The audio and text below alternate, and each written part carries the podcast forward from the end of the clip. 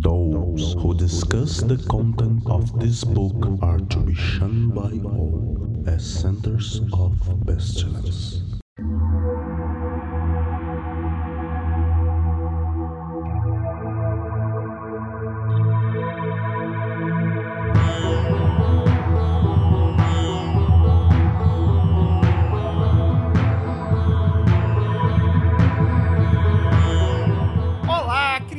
Abismo! Está começando mais um Foco de Pestilência, o seu podcast sobre magia, iluminismo científico e outras esoterices.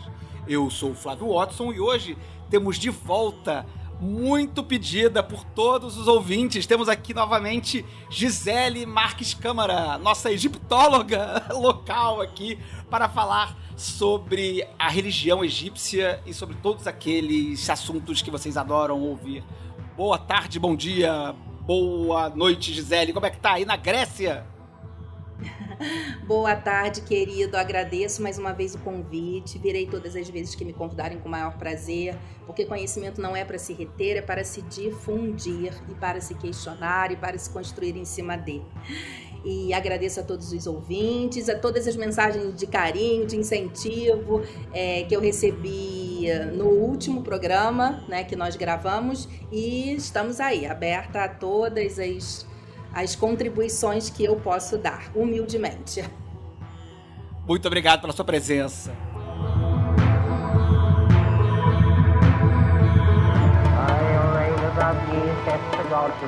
Ye, saith the the firmament of whose hands the sun is the and the moon.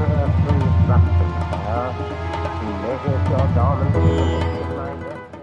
O Foco de Pestilência é um projeto do CALEM, Colégio Adlux et Nox, uma moderna escola de ocultismo preocupada com a divulgação do iluminismo científico no século.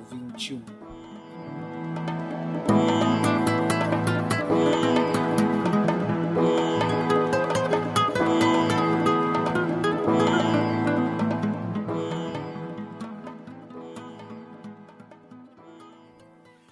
Mas antes, vamos com os nossos recadinhos do Calem. Primeiramente, queria agradecer a todas e todos que compareceram à Festa da Lei no último dia 9 de abril, sábado, lá na Alvenaria Espaço Colaborativo, lá em São Paulo. Foi incrível, foi muito bom voltar a encontrar as pessoas presencialmente, nesse primeiro evento que a gente está fazendo aí após, ou enfim, nesse fim de pandemia, em que a gente está começando a voltar a se encontrar em espaços menores, com mais cuidados, mas já voltando a se ver, o que sinaliza, né, o nosso retorno às atividades presenciais. Então, fiquem ligados nas nossas redes, a gente está começando a marcar o retorno do curso, a gente deve ter algo ainda nesse primeiro semestre é, acontecendo, provavelmente um módulo zero, que é esse módulo inicial, esse módulo que abre o curso de magia, um módulo gratuito de uma tarde só para as pessoas se familiarizarem com o método, com a escola, com o conteúdo e tal. Então fiquem ligados aqui nas redes, em São Paulo e no Rio deve ter módulo zero ainda neste primeiro semestre ou talvez no iniciozinho do próximo semestre. E no próximo semestre, se tudo mantiver-se igual, se a gente continuar melhorando a situação, voltaremos com os módulos do curso de magia do Calem, os cursos presenciais de magia elemental, magia planetária, divinação, cabala, magia cerimonial, Todos os cursos vão voltar regularmente a acontecer presencialmente no Rio, é, em São Paulo. Então fiquem ligados nas nossas redes, Calem418 lá no Twitter, no Instagram, no YouTube e no Facebook, que a gente vai estar divulgando por lá. E, bom, também queria agradecer muito, claro, às nossas apoiadoras e apoiadores do Foco de Pestilência. A gente está aqui acompanhando é, os- as novas inscrições que têm chegado e são muito bem-vindas. Por favor, colaborem aqui com o Foco de Pestilência para a gente voltar a ter o Cubo Mágico em breve ou fazer outros projetos aí bacanas que a gente também fica sempre querendo é, produzir.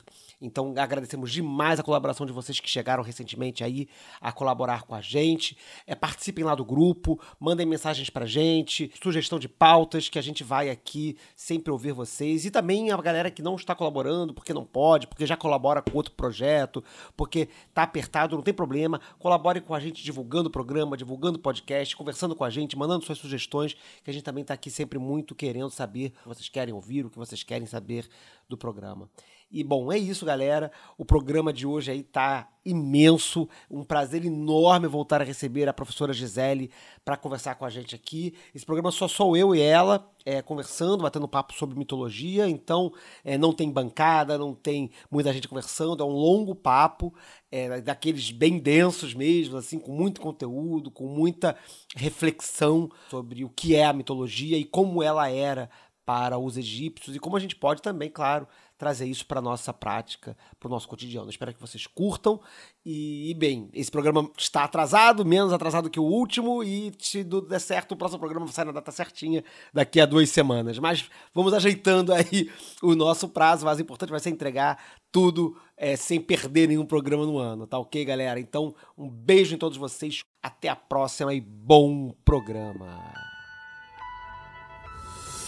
Muito feliz de ter você de novo com a gente aqui, Gisele. Isso aqui já era um programa que a gente estava é, planejando há um tempo, né? E, enfim, que bom que conseguimos marcar um horário aqui no seu, seu apertado cronograma, isso, agenda aí disputadíssima. E, bom, hoje vamos conversar então sobre a religião egípcia, sobre os mitos de criação, sobre como essa, essa, essa possibilidade de existência, essa relação com o universo acontecia lá no Antigo Egito e até como isso é, é, lido, né, atualmente, né, pelas comunidades esotéricas, pelos esoteristas, pelos ocultistas e tudo mais. No último programa a gente falou mais amplo senso sobre isso, a gente falou sobre alguns mitos, a gente falou sobre a relação é, é, dos egípcios com o tempo e com as divindades e com o universo.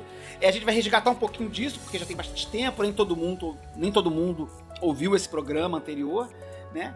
E, enfim, e trabalhar um pouco mais alguns mitos, né? especialmente os mitos de criação, como a gente já conversou aqui, né? E para abrir um pouco é, esse panorama, né? É, eu queria trazer uma ideia que, que eu acho que é importante a gente ter fresco na mente, né? É, para esse debate, que é a própria ideia de divindade para os, os egípcios, né? A gente discute muito é, aqui a gente já teve no podcast esse debate, não só no seu programa, a gente falou sobre isso, mas em outros programas também, a ideia de que os deuses egípcios, eles não são apenas, é, como a gente às vezes está acostumado quando a gente estuda mitologia na escola, ou lê um manual de, de, de mitologia, né, que o deus é aquela personagem que tem uma historinha e tudo mais e tal, é, que faz uma coisa, que acontece, que tem um mito todo envolvido e tudo mais, mas que também existe um, a ideia do, do nome do deus egípcio enquanto um conceito filosófico. Né? Então, por exemplo, Maat não é apenas a deusa Maat com as suas penas, as suas asas, ela também é a verdade, a justiça, o tempo, né? É, é, é, Osíris não é só o deus do submundo com o seu próprio mito, etc. Ele também é a própria terra negra do Egito, a fertilidade, né? É, é, é a possibilidade de criação e como isso também está envolvido no próprio mito dele, né? E tal. Enfim, existe essa, essa duplicidade entre um mito enquanto personagem de uma historinha que a gente costuma conhecer. Enquanto fato, o mito enquanto, enquanto fato. Enquanto fato e enquanto fato, conceito, né? Então eu queria que você uhum. falasse um pouquinho pra gente disso aí, como é que isso acontece, como é que essa coisa articula. Claro. Bom, então vamos lá. Isso é um assunto extremamente complexo, mas muito necessário de ser compreendido, né? Eu vou tentar passar aqui é, para todo mundo de uma maneira o mais didática possível, né? Mas isso é uma construção que até mesmo eu tive que realizar dentro de mim ao longo de, de anos de estudo de graduação, de pós-graduação, de amadurecimento na sala de aula, né? enfim. Então eu fui tentando é, é, é, constituir um cenário inicialmente que fizesse com que nós pensássemos esse Egito a partir de valores que não tem nada a ver com os valores que foram historicamente construídos nos últimos 200, 200 vamos botar 150 anos de história da egiptologia, né? Então eu vou tentar passar para vocês algumas chaves de leitura que eu tenho sobre o que sejam essas, esses deuses potências, né? Sobre é, como nós construímos essa ideia de um deus fato para que depois de, a partir de alguns outros pontos de vista, nós consigamos olhar para esses mitos e olhar para esses deuses de uma maneira totalmente diferente dessa maneira que a gente já tem como consolidada, né, pela, pela cultura em geral, pela escola, pela sala de aula. Né? Sem que caiamos em uma em, em, em um, uma falta absoluta de critérios no entendimento deles, é ou numa pura opinião sobre que eles sejam ou não. Mas eu, eu, eu entendo o Egito dessa forma, a partir de muito estudo, a partir de muita experiência né? E de uma experiência é, é, que eu agrego não só intelectual, mas também de tentar, por meio da vivência com sociedades que ainda trazem né, essas referências históricas, construir como poderia ter sido, né? É, fazer um trabalho quase antropológico de campo. Claro, os egípcios já morreram, já não existem mais há milhares de anos, mas as sociedades coptas, é, que são os cristãos é, que vieram do Antigo Egito, ainda trazem referências desse Egito antigo. O mundo mediterrâneo ainda tem muitas histórias, ou seja, é, é possível agregar essas muitas experiências e atividade intelectual e tentar reconstruir esse mundo, é, ainda que nós não possamos mais tocá-lo, mas de uma maneira que talvez seja mais verossimilhante à forma pela qual eles realmente viviam e experimentavam ser, né? Estar no mundo. Bom, então em primeiro lugar, né, a questão do mito-fato, a questão do conceito filosófico, né? Em primeiro lugar, mito não, eu entendo o mito de uma maneira totalmente diferenciada. Então vamos começar pela noção do que seja um mito. Né? E de quem sejam esses personagens, entre aspas, que, que, que, que criam essas histórias mágicas. Então, em primeiro lugar, quando a gente fala de mito, a gente associa diretamente a ideia de primitivismo de alguma forma, né? Primitivismo no sentido de que são sociedades pré-científicas, pré-ciência, né? Hoje, digamos que é, o, nosso, o nosso critério de, de, de o nosso critério, digamos, a nossa visão, a nossa cosmovisão, né, a visão de mundo que orienta as sociedades em que nós vivemos é a científica, não é? Então nós nos pautamos na ciência para nos dar as chaves de como a nossa realidade funciona né? E a ciência é pautada no fato, ela é pautada no estudo de um fenômeno ou de um conjunto de fenômenos a partir dos quais são tiradas leis e com, a partir do conhecimento dessas leis, os homens podem manipular a natureza de uma forma mais controlada, né? Então, nós podemos dizer que a ciência, ela é uma forma de olhar para o mundo materialista, porque ela está centrada no fato e utiliza a razão, as capacidades mentais para poder controlar esse fato e a partir desse controle realizar tipos de intervenções a favor da humanidade, né? Então, exemplos simples eu tô doente, eu tenho um, um, sintoma qualquer, né? Eu não vou procurar um pajé, porque se, quando a gente fala em mito ou em primitivismo, a gente associa logo, ah, essa doença, se fosse interpretada por uma sociedade antiga, seria causada pela intervenção de um desequilíbrio energético, ou então de um ser de, um, de uma outra dimensão. E aí eu iria a um pajé ou a um sacerdote que iria então tratar essa doença de uma determinada maneira mágica, digamos assim, né? Porque ele desconhece a ciência, né? E nos dias de hoje, então ele trataria aquela doença de um ponto de vista espiritualista, porque ele não tinha instrumentos né, é, fornecidos pela ciência, como medicamentos, como conhecimento de uma causa material que está no corpo, né? Que está no corpo físico, para fazer uma intervenção naquela área, né? Então ele vai fazer lá a pagelança dele, ele vai fazer as rezas dele, pode ser que a pessoa fique curada ou não. A ciência já vê de uma outra forma. Bom, se existe um sintoma, existe uma causa, essa causa é de natureza material, ela está alojada em algum lugar desse corpo, né? A partir dos conhecimentos que eu tenho do funcionamento fisiológico do corpo, eu vou produzir um remédio, né, que possa combater essa causa e dessa forma materialmente se resolve esse determinado problema. Então, em primeiro lugar, é muito claro é, que nós entendamos que a ciência é a nossa chave de se relacionar com o mundo, né? E de forma nenhuma, é, é, eu entendo que a ciência, ela, eu, Gisele, né? Entendo que a ciência é uma chave de leitura desse mundo, mas não entendo que ela seja a única. Eu entendo que outros povos experimentaram esse mundo de uma forma distinta. O que não, o que uma não invalida a outra, né? Quer dizer, o fato dos egípcios verem o mundo ou os gregos de uma determinada maneira, afinal eles tiveram sociedades muito longevas, a gente não pode subestimar a capacidade deles de leitura do cosmos, porque eles foram muito eficientes enquanto sociedade humana, né? É, e da mesma forma nós construímos uma, uma, sociedade, um, um, uma forma de se olhar para o mundo que foi construída, que começou a ser construída, né, com o que se chama, muito entre aspas, de revolução científica, digamos assim, né, é, a partir do século 14, 15, com a alquimia, isso vai se transformando em, em, em, a ciência ela ganha esse tom que nós conhecemos, né, é, a partir do século 15 e 16 e culmina no século 19, digamos assim, né, pós-revolução francesa, né, como e cada vez se consolida mais ao longo do século 20 e 21, como uma, uma, uma interpretação de mundo que coloca a religião, que coloca a magia em um estágio, digamos assim, pré-conhecimento das leis da natureza. Então é como vamos pegar um modelo né, evolucionista de mundo que nós temos, é como se ao longo da história da humanidade, né, os homens caminhassem progressivamente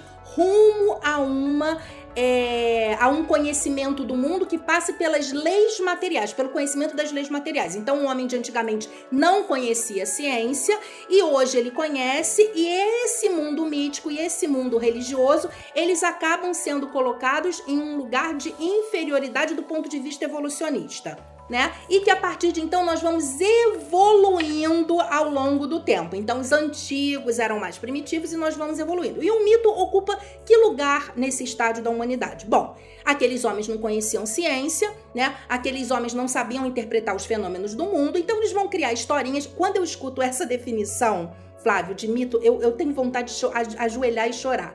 Porque um mito para mim é tão poderoso quanto hoje a física quântica, né? Que se fala de uma forma muito, muito leviana do que seja, né?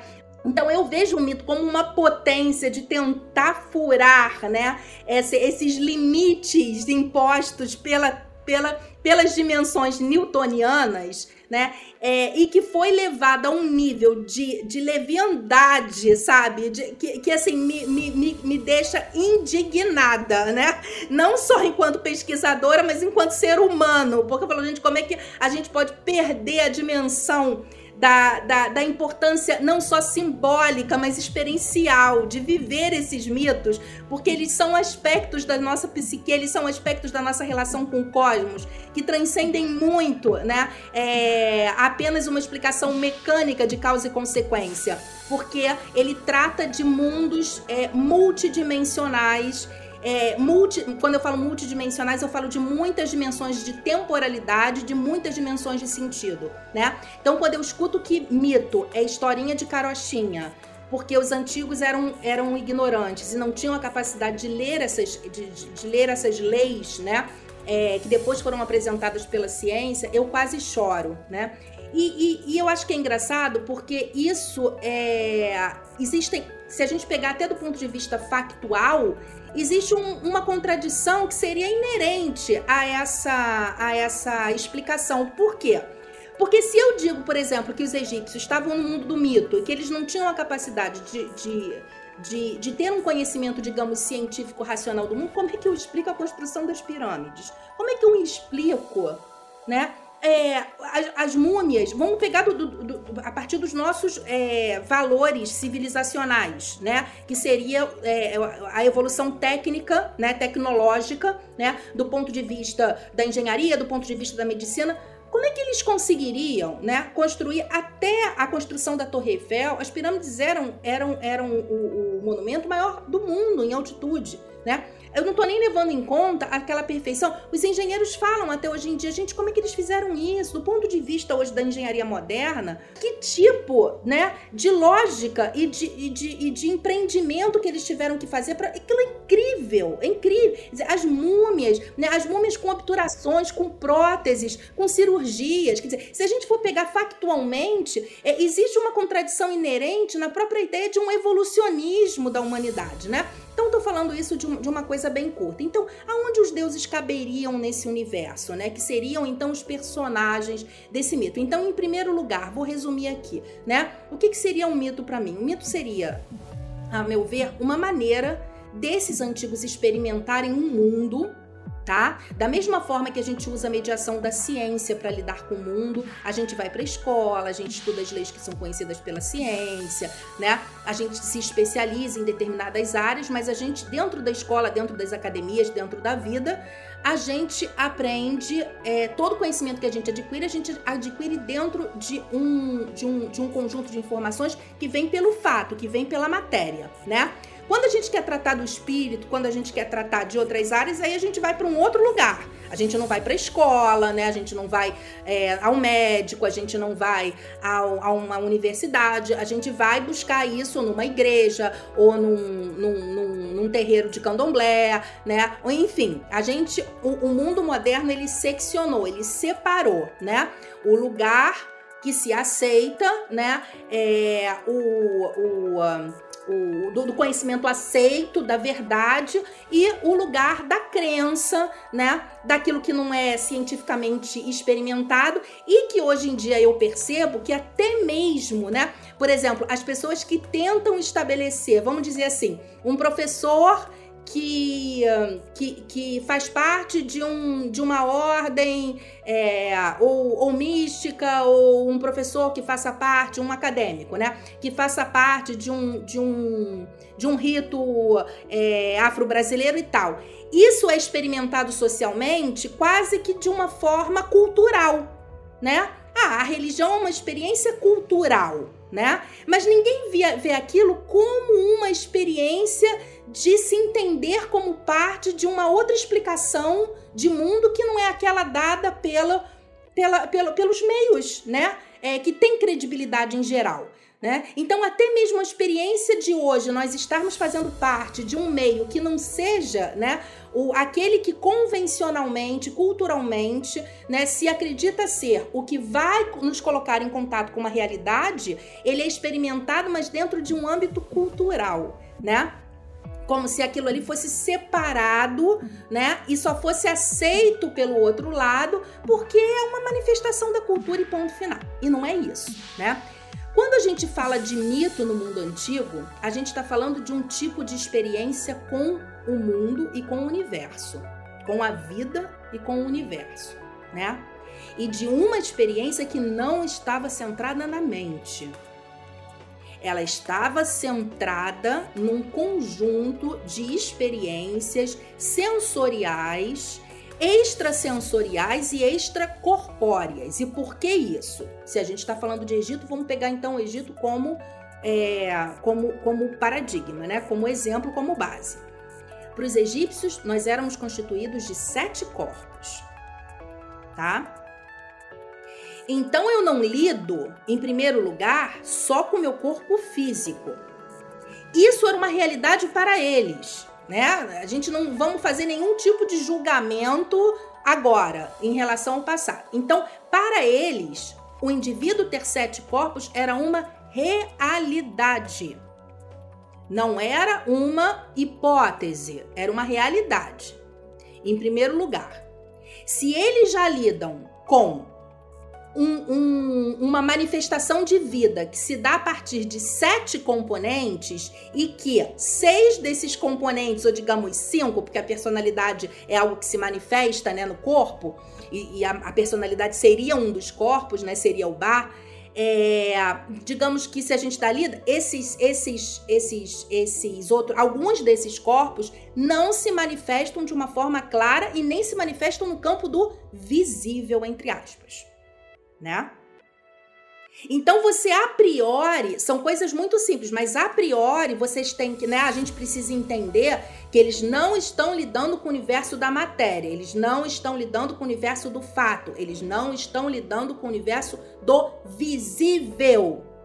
Porque segundo eles, a maior parte dos eventos, se assim a gente pode chamar, né, ou dos fenômenos que acontecem, eles acontecem no campo do invisível.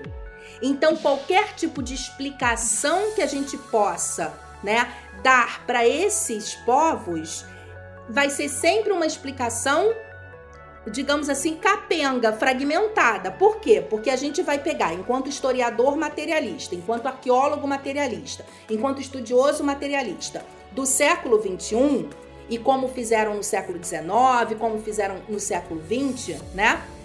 A gente vai olhar para esse passado e a gente vai ver sempre esses egípcios do ponto de vista material. Então a gente vai descrever a tumba, a gente vai fazer estudos comparativos dos mitos, né? A gente vai fazer é, uma, uma separação entre o campo da religião, entre o campo da economia, entre o campo da medicina, né? Então, esse olhar nosso é um olhar totalmente condicionado pelos valores que nos orientam enquanto seres humanos do século XXI. Isso é uma coisa, né, consensual e simples, né, até mesmo do ponto de vista é, é, antropológico e, e acho que qualquer um consegue é, é, entender que, vai, que, que todo olhar que a gente faz do outro é um olhar condicionado pelos nossos próprios valores. Mas, para além disso, né, existe a necessidade de considerar, e eu acho que isso, mesmo a gente sendo, um, um, um, sendo homens do século XXI, a gente pode considerar isso, né, que esses homens não olhavam para o mundo da mesma forma e que existem indícios sim que podem nos ajudar, né? Nunca experimentar esse mundo da forma como eles experimentaram, porque isso acabou, né? Mas talvez suspeitar, né? Ou levantar algumas hipóteses a partir de estudos, né? E da própria, da própria experiência humana, porque claro que a gente não vai voltar a ser egípcios, mas nós somos humanos. Existe um patrimônio humano que está dentro da gente, né? E que Jung vai falar, que está lá no, no, nosso inconsciente. E que as nossas células vão falar, quer dizer, que a ciência hoje em dia já está falando, nossas células são microchips, como é que a gente não vai carregar isso, né? Claro que a gente é... carrega isso. Claro. Você falou, só que, desculpa interromper, não, esse programa vai ser você não, falando não... sozinha praticamente, eu não, não tenho que falar nada, mas eu, eu achei, só um recorte que você falou, ah, que eu achei ah. precioso, é, você falou, né? Nós não somos egípcios, né? E eu só queria falar um negócio, né? Que eu faço parte de um, de um grupo de, de uhum. práticas e estudos esotéricos, né? Que não é o Kalem, é outro grupo. E lá no uhum. grupo a gente trata muito, lida muito com não só Egito, mas com outras é, manifestações espirituais também, mas muito com o Egito e tal. E, e, uma coisa que a gente costuma dizer com toda vez que a gente vai fazer algum rito, alguma prática e tudo mais, a gente fala. A gente começa a dizer, lembremos sempre que nós não somos egípcios. nós estamos aqui falando dos deuses egípcios e tentando comunhão e comunicação e uma série de experiências, mas nós não somos mais egípcios. A gente está fazendo uma outra coisa. Eu só achei legal você dizer isso, né? Quer dizer, que reforça essas experiências. A gente, está olhando para o passado, a gente está olhando para essas coisas todas que ocorreram e até tentando compreender essa experiência que houve lá, especialmente nós aqui que não estamos tão necessariamente preocupados com uma perspectiva materialista da, do, do, texto, Sim. da tumba, do, do, da pirâmide, da arquitetura. Né? A gente está é, uhum. procurando é, é, é, construir, não recuperar, mas construir uma experiência espiritual a partir de, de, da observação dessa, de, dessas experiências passadas que não vão ser completamente reconstruídas e que a gente tem que aceitar que nós não somos egípcios, né? A gente está olhando para esse passado com respeito e, enfim, com tentativa de compreensão, mas que efetivamente nós não somos egípcios. Só queria apontar isso porque eu achei legal você ter usado essa expressão, porque é, é algo que nós efetivamente dizemos. Toda vez que a gente vai fazer um trabalho, a gente fala, lembremos que nós não somos egípcios. Sim, e, e, eu acho que assim, as pessoas que têm uma, um, um, certo preconceito, né, é, com esse conhecimento que, que, que, se tenta buscar fora da academia sobre, sobre o Egito, eu acho que essas pessoas também acham que, que, que quem faz esse tipo de prática quer se afirmar como eu quero voltar ao Egito, né? Eu acho que também existe muito preconceito de um olhar externo também, né? Que fala ah, aqueles malucos, né? Que querem lá ser o Egito, né? Que querem. e não é isso de forma nenhuma, né? Mas é claro, é tentar buscar é, furar um pouco nessa né, bolha temporal que separa a gente, mas tentar furar um pouco, rasgar e buscar é, não só externamente é, explicações e a partir do que a gente ainda tem como resquício, mas eu acho que buscar dentro, dentro da gente mesmo, porque assim, eu acho que os egípcios, como os gregos, né, e como outros povos que eu não conheço, eu posso falar dos egípcios e dos gregos, mas não posso falar de outras sociedades que eu nunca estudei a fundo, que eu nunca experimentei. Que... E quando eu falo dos egípcios e dos gregos, assim, eu não só estudei, mas como eu, eu, moro na Grécia, eu morei no Egito, eu vivo, eu vivo catando, eu vivo vasculhando esses tempos e esses espaços, eu vivo tentando resgatar daqui e dali, né, essas experiências que ainda possam estar vivas em alguns lugares. Mas eu acho que, sobretudo, é pegar esse instrumento e trazer para nossa vida. Mas é assim, é, é, é, esses homens eles, espera, eles experimentaram a vida de uma forma diferente né? E foram longevos e foram ricos. Então, assim, o que eles podem agregar pra gente em termos de patrimônio humano. Agora, se a gente continuar colocando eles num lugar de primitivos, de que o mito é a historinha da, da, da, da carochinha, se a gente continuar tendo esses olhares, a gente nunca vai furar essa bolha, né? E a gente nunca vai conseguir, né? né não, não iremos conseguir nos aproximar de como essa experiência ela pode realmente ter sido realizada nesse passado e que ainda pode estar viva dentro de nós, né? Nas nossas camadas do inconsciente, o que os gregos conseguiram captar. Os egípcios a gente não tem essa, esses registros, né? Eu não sei nem se, se na época dos egípcios esses arquétipos eles estavam constituídos, porque os arquétipos eles também são construídos historicamente, né? É, isso é muito importante. O, eles têm um aspecto de universalidade, mas as sociedades elas também criaram seus próprios mecanismos que ficaram entranhados nas camadas do inconsciente, né? E os gregos eles conseguiram captar esses arquétipos e transpor esses aspectos para os mitos, seja por meio de um mito história, pegando histórias que realmente aconteceram e que espelharam essas situações, né? Ou por um mito realmente que, que, que não tenha existido, digamos assim, é, em termos históricos, vamos, vamos colocar mas eles nos, nos permitem chaves de, de, de interpretação da vida e das nossas experiências que são valiosíssimas. Agora, a gente tem que sair desse lugar, né? De ver o mito como, como um conjunto de histórias, né? De ver o mito e de ver essas histórias como um, como um conjunto de, de, de coisas interessantes de se escutar, mas que a gente não tem nada a ver, porque já tem que ser superada, porque isso era um mundo primitivo. Não. Então, em primeiro lugar, eu, eu, eu, eu como você me perguntou, Flávio, no início, né? Quer dizer, um mito, o que, que seriam esses deuses, esses fatos. Então, para mim, o mito, ele é isso. O mito, na verdade, ele é uma forma de se relacionar com o universo, de se relacionar com a vida, né? E que traz uma chave de, de, de, leitura e entendimento que é muito diferente de como nós hoje lemos o mundo né? Em primeiro lugar, porque eles entendem que não existe um tempo linear, que não existe uma causa e efeito.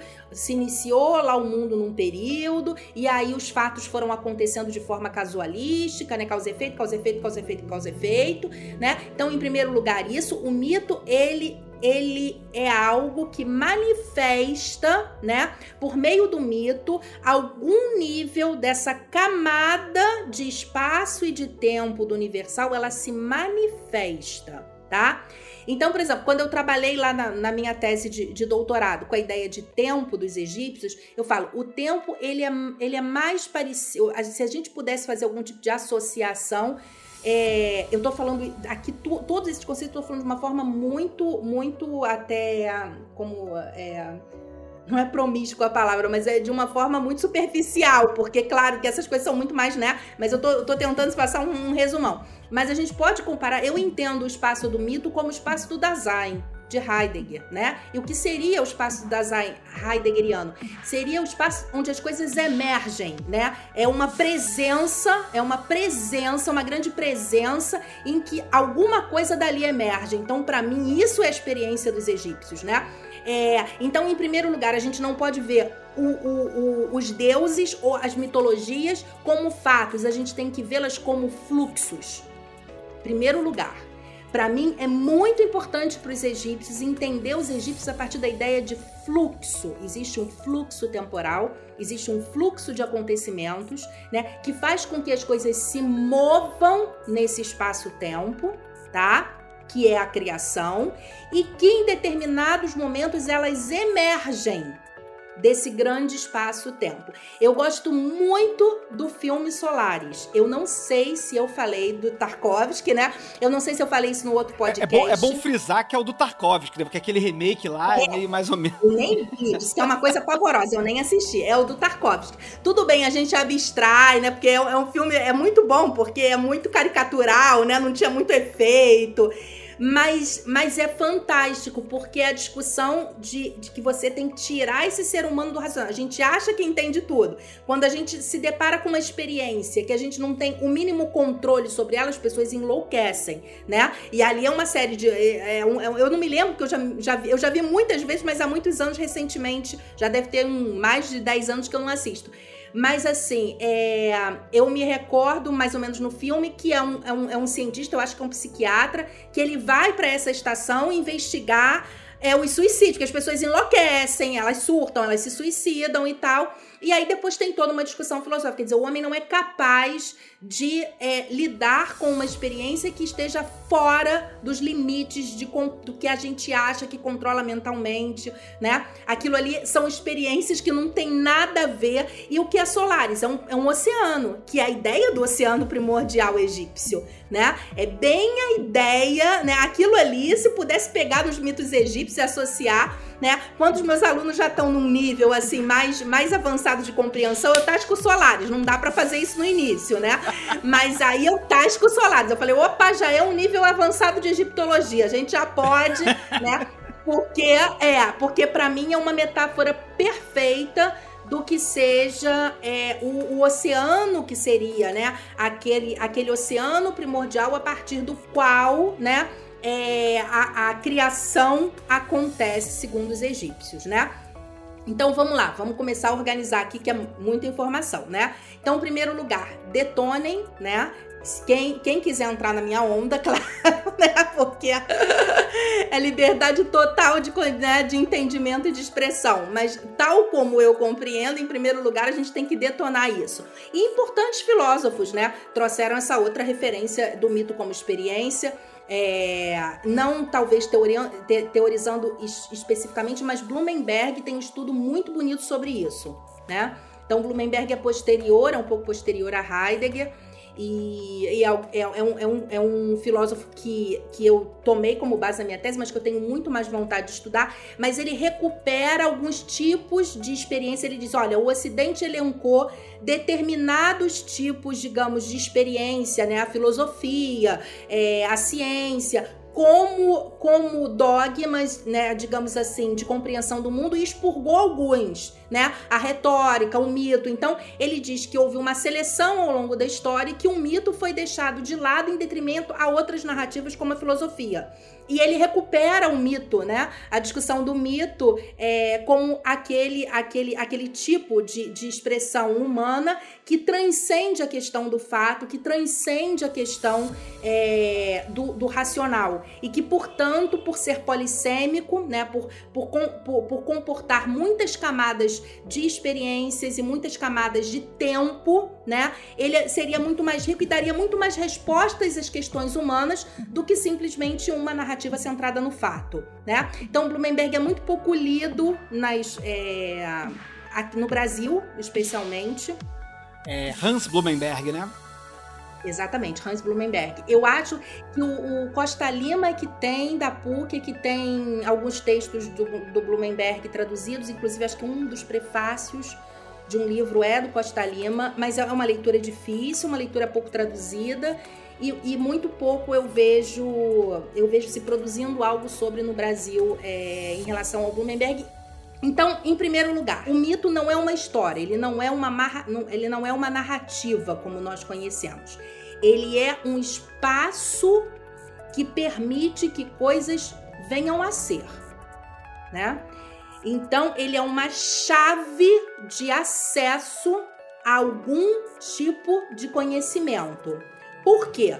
Porque ele não encerra uma verdade única em si mesmo.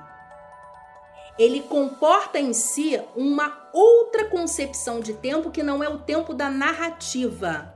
Né? A ciência, a filosofia, elas são narrativas, elas, elas são, elas são é, um conjunto de explicações que pressupõe um encadeamento de causa e efeito. Então, uma causa acontece porque tem um efeito, uma causa acontece porque tem um efeito, uma causa. O mito não é isso. Então, isso já é muito difícil pra gente, né? O mito, ele, ele é constituído de uma temporalidade que ela é polissêmica, que ela comporta muitos sentidos, porque ela também comporta muitos tempos, tá? Então, vou dar um exemplo daqui. Quando eu estou falando do mito de Osíris, eu estou lidando com a potência Osíris tanto como uma lei cósmica, tá? Que pode ser entendida como a potencialidade de uma coisa vir a acontecer, a se manifestar no universo, como eu posso estar falando da força contida dentro da, da, da, da Terra Negra que possibilita, né, de, da, da Terra Negra, que eu digo aí com todos os seus elementos químicos que possibilitam que a vida venha a ser do ponto de vista material.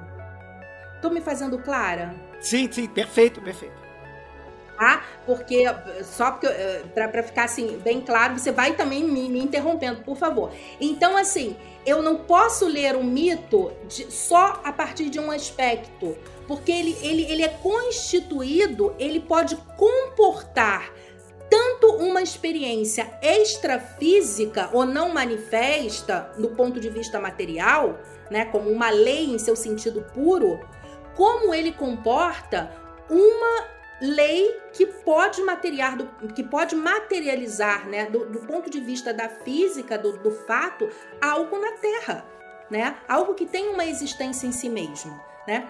Então, assim, o mito é de uma riqueza, a forma de se ver o mundo, né? Que a gente chama de mito, que ninguém chamava de mito isso. Eu não sei nem do ponto de vista da historiografia, da onde começou a surgir, né? Essa separação, porque nem os romanos separavam, não existia uma palavra para religião no mundo romano, né? Então, essa separação entre uma vida que se vive do ponto de vista social, cultural, do ponto de vista é, da ciência, que hoje seria né, o nosso paradigma de, de, de, explicação, de cosmovisão, do mundo que se experimenta né, é, fora desse, desses padrões materiais, isso é uma separação muito recente na história da humanidade.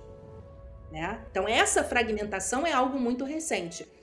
Então, os egípcios, eu gosto sempre da imagem do espelho e da imagem do fractal, né? Os egípcios, eles se viam como uma sociedade que, do ponto de vista da Terra e do momento em que eles historicamente viviam, manifestavam por meio da matéria leis cósmicas e que tinham uma função dentro de uma ordem cósmica muito maior do que eles tá?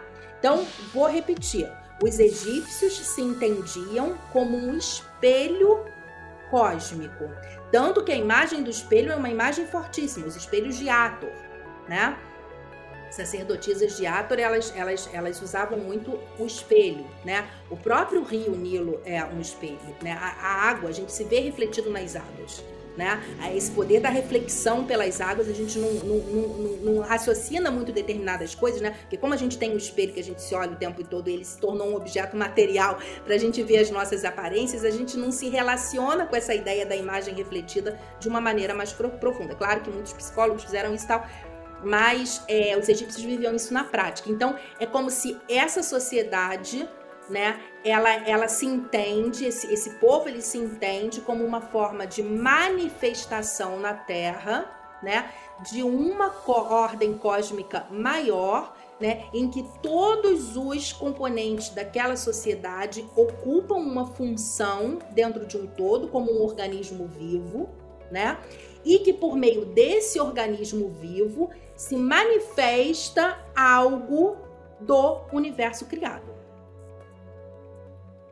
Então, imagina viver no mundo desses, né? Porque a gente tá quando, quando a gente começa a ter algum tipo de noção do mundo, né, de como o mundo funciona, sei lá, aos 12, 11 anos, né? Porque no entanto a gente, né, no, no, no primeiro momento a gente é muito conduzido por família, por sociedade, mas quando a gente, sei lá, começa a ter algum tipo de noção, é, as nossas necessidades primordiais de manter a nossa existência em funcionamento é estudar, né? É, ter um relacionamento estável ou não, ou experimentar, né? A gente, a gente sempre organiza a nossa vida e os nossos planejamentos, né? Isso os estados é, é, giram em torno, né? Fazem seus planejamentos em, em, em, cima de dados etários, em cima de dados econômicos, né? E, e a nossa vida também funciona um pouco disso, mas você imagina, né? Uma sociedade que se pensa não individualmente, né, não em termos factuais, mas que se entende como um fractal de uma ordem cósmica maior, né, que a precede, que a perpassa né? Porque na verdade a matéria é perene, é só uma experiência de pouquíssimos anos dentro de uma vastidão, né, do que eles chamavam de milhões e milhões e milhões de anos, né? E dizer, então os egípcios trazem essa concepção que às vezes a gente não para para pensar, né, mas que é muito mais profunda do que a gente imagina, que eles tinham a total consciência de que eles eram um, eles eram menos do que uma fração de segundos dentro de um mundo de milhões, dentro de um universo de milhões e milhões e milhões de anos, né? Então, quer dizer, quando a gente fala das divindades e quando a gente fala desses mitos, né, a gente não pode entender essas divindades como personagens de uma historinha que é contada para explicar algo que na época eles não sabiam como explicar. Os deuses são potências né? Os deuses são potências criadoras, são leis cósmicas que se manifestam na Terra e que se manifestam de muito, sobre muitas camadas e que se manifestam é, é, sobre muitas temporalidades, tá? E quando a gente fala dos mitos, a gente está falando de encontros alquímicos entre deuses que resultam em determinadas experiências na matéria e experiências cósmicas. Então, por exemplo, uma coisa que muito egiptólogo faz, eu fico rindo. Mas assim, é Aonde que um deus surgiu? Aonde onde que outro deus surgiu? Isso é muito comum quem estuda quem, quem estuda é, egiptologia, né? Ah, o deus tal ele se originou a partir de um deus primitivo de um totem tal que se transformou num outro nome, né? E os mitos, e aí tem, tem uma concepção também é, muito muito muito comum, Flávio, que você deve conhecer e é muito é muito difundido, isso já está sendo colocado em xeque. Mas, por exemplo, que o, o, Egito, historicamente falando, né, ele surge de diversos, o, o Egito enquanto, enquanto Estado, digamos assim, né, é, ele surge a partir da unificação de várias aldeias que vão surgindo aleatoriamente ao longo do Vale do Rio Nilo, há mais de, de, de, de 10 mil anos antes de Cristo, e que aos poucos essas aldeias elas vão estabelecendo um contato, elas vão se unificando, elas vão criando um patrimônio comum cultural e a unidade que é o Antigo Egito. Ok, isso pode ter acontecido, tá? Mas que muitas dessas mitologias, ela, por exemplo, uma mitologia de Heliópolis, ela e a gente tem, tem algum, alguns, né, resquícios de mitologia de determinado lugar. Você fala da mitologia de Heliópolis, né? Existe a mitologia de Hermópolis, de Tote, a mitologia tebana, a mitologia disso. Então, o que muitos egiptólogos dizem, olha, como, como o Egito vem de uma diversidade, né, de povos que depois se unificam, essas mitologias elas seriam oriundas de determinadas é, regiões que se unem e que vão formar uma depois unidade, mais que uma mitologia vai sincretizar outra mitologia, né? Existe muito essa ideia de sincretismo, de que Heliópolis é, pode ser sincretizada com isso. Não tem nada disso. A meu ver, não tem nada disso. Cada escola de mistério está falando de um aspecto específico dessa criação, né? Então, até mesmo você delimitar o conjunto de atributos de, algum, de alguns deuses, claro que tem um foco, né? Claro que tem, digamos, uma essência, né, em um deles. Mas na verdade, Flávio, eu gosto de ver esses deuses como uma, uma não como uma cor só, mas como matizes de um mesmo de uma mesma cor. tá? Então, todos esses aspectos dos deuses, para mim, seriam espécies de matizes de um núcleo comum e que muitas vezes um determinado atributo ele pode ter uma interseção com um atributo de uma outra divindade, entre aspas, né? De uma outra potência. Tá? Então não se trata apenas de classificar os deuses e de delimitar os seus atributos, mas entender essas divindades como se elas fossem matizes tá? de um de, de, uma, de uma mesma energia, né? de uma mesma potência, tá?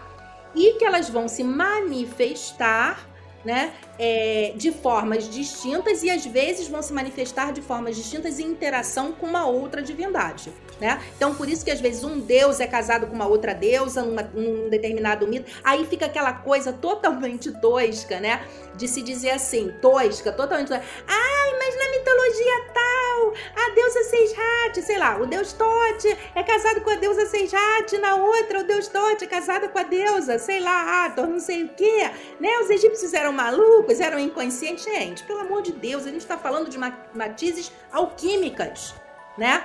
numa determinada situação, aquela matiz alquímica do deus Tote, ele se une a outra matiz alquímica para dar origem a uma outra coisa, a uma outra experiência. A gente não está falando de facto, a gente não está falando de fato, história. A gente está está falando de uma potência, a gente está falando quase que aquele elemento químico que pode se unir com outro elemento químico e dar uma outra coisa, é disso que se está falando, né?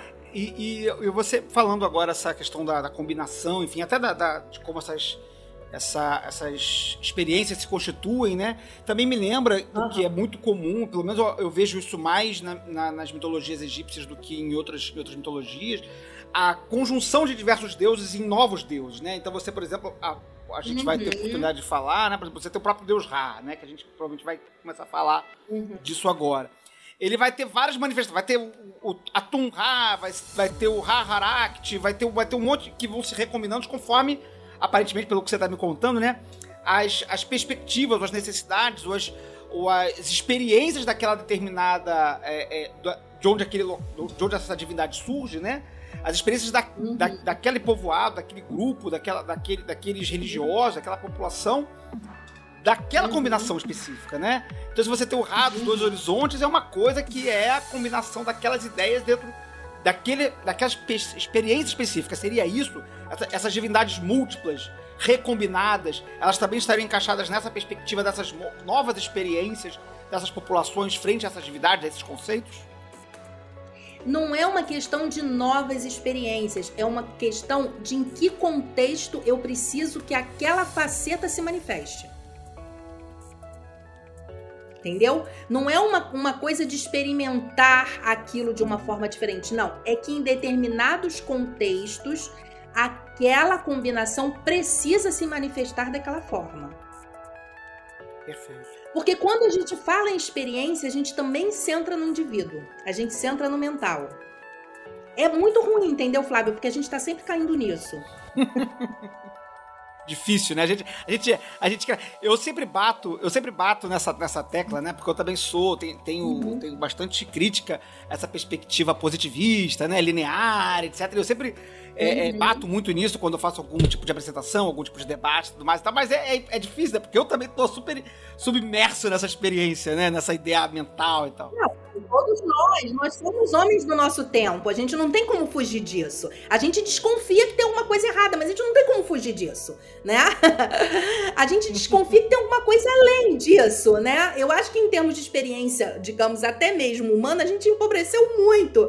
Mas assim, é, a gente a gente está centrado. Então, quando a gente fala de experimento e, e, na verdade os egípcios eles não se entendiam como seres que tinham vontade, eles se entendiam seres que faziam parte de um fluxo. Eles eram canais. Entendeu? Eles eram eles eles eram canais e de alguma forma o cristianismo mesmo, se a gente for pegar como uma grande expressão, é porque o cristianismo também é muito mal lido, é muito uhum. mal interpretado.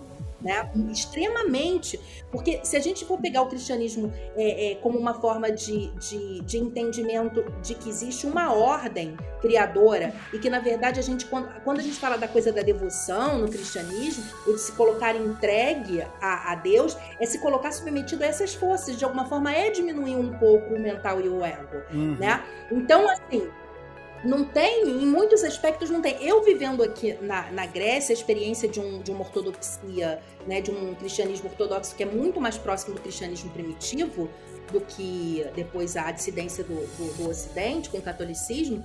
Nossa Senhora, eu fico impressionada como, como esses conceitos, eles, eles, eles o que eu já não acho nem que eles foram sincretizados ou incorporados, mas eles foram re, é, não sei se a palavra certa é ressignificados, mas eles ainda, muitos deles ainda estão presentes aqui, né? E a gente tem essa ideia de que o cristianismo ele vai fazer um, um, um, uma separação radical, né? E na verdade não, não. O que se tem aqui na Grécia, por exemplo, de milagres, né? Ou de lugares em que coisas inexplicáveis acontecem, é uma, é, é, mas é demais, sabe? Então vamos voltar lá, né? No, no da experiência, é isso. Então, assim, a gente, como a gente pode pensar o seguinte: cada templo, a partir das combinações de deuses, eles pretendiam que aquela combinação fosse uma manifestação. Né? Não era pegar um deus com outro deus, vamos experimentar aqui essas duas é, divindades para ver no que vai dar nisso. Não é isso. É como a, é cada em cada momento, em cada contexto específico, a união daquelas duas energias né, poderiam manifestar algo que fosse necessário, né, para ser é, é, manifesto, né, para acontecer naquele momento. Né? Como se existe todo um mundo no invisível que governa. Na verdade, o que governa é o invisível, não é o visível. Né? O invisível governa e os egípcios apenas, apenas manifestam. Quando você tenta manipular, aí você cai no caso negativo. Aí seria a origem da magia negra, como a gente entende.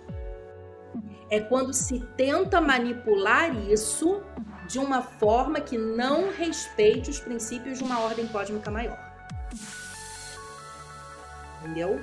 Então é, é, é isso, né? E, e, e, aí, inclusive, por isso que a gente entende: ah, por que, que a magia negra no Egito? Na Grécia, né? Platão tá lidando com isso o tempo inteiro. A, na Grécia, magia negra, em determinados períodos da, da polis, é, era pena de morte. Né? E aí você aí porque você fala os os gregos racionais, né, da polis. Tô falando da polis aqui, né, os século é, quarto, século quinto, né? Por que, que magia? Se eles eram tão racionais, por que, que magia é considerada é, pena capital? Por quê? Então vamos desconfiar que tinha uma criança aí que, que tinha um entendimento de estar no mundo de uma outra maneira, né? Então, porque é você está intervindo em uma ordem cósmica maior, né? Numa ordem cósmica que te governa. Então, qualquer tentativa de intervenção é, é crime.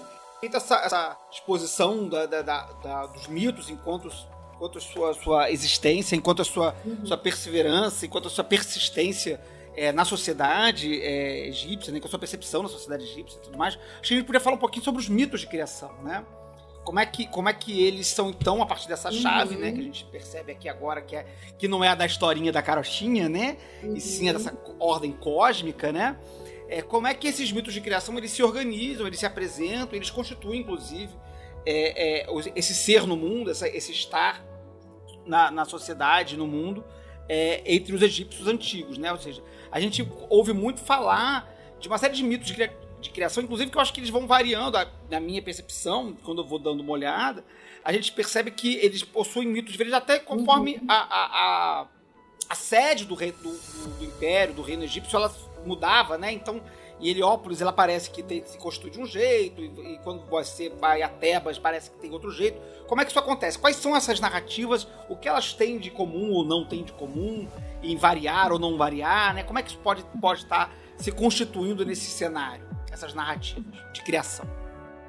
Sim. Então vamos lá. Então, primeira coisa que, que você. É uma das últimas que você falou que é muito importante que a gente entenda. Quando a gente estuda história, a gente, claro, isso aconteceu na prática, que dependendo, a gente está falando de um Egito que tem quase 3 mil anos de história, digamos três, dois, vamos, vamos botar aí o Egito faraônico propriamente dito.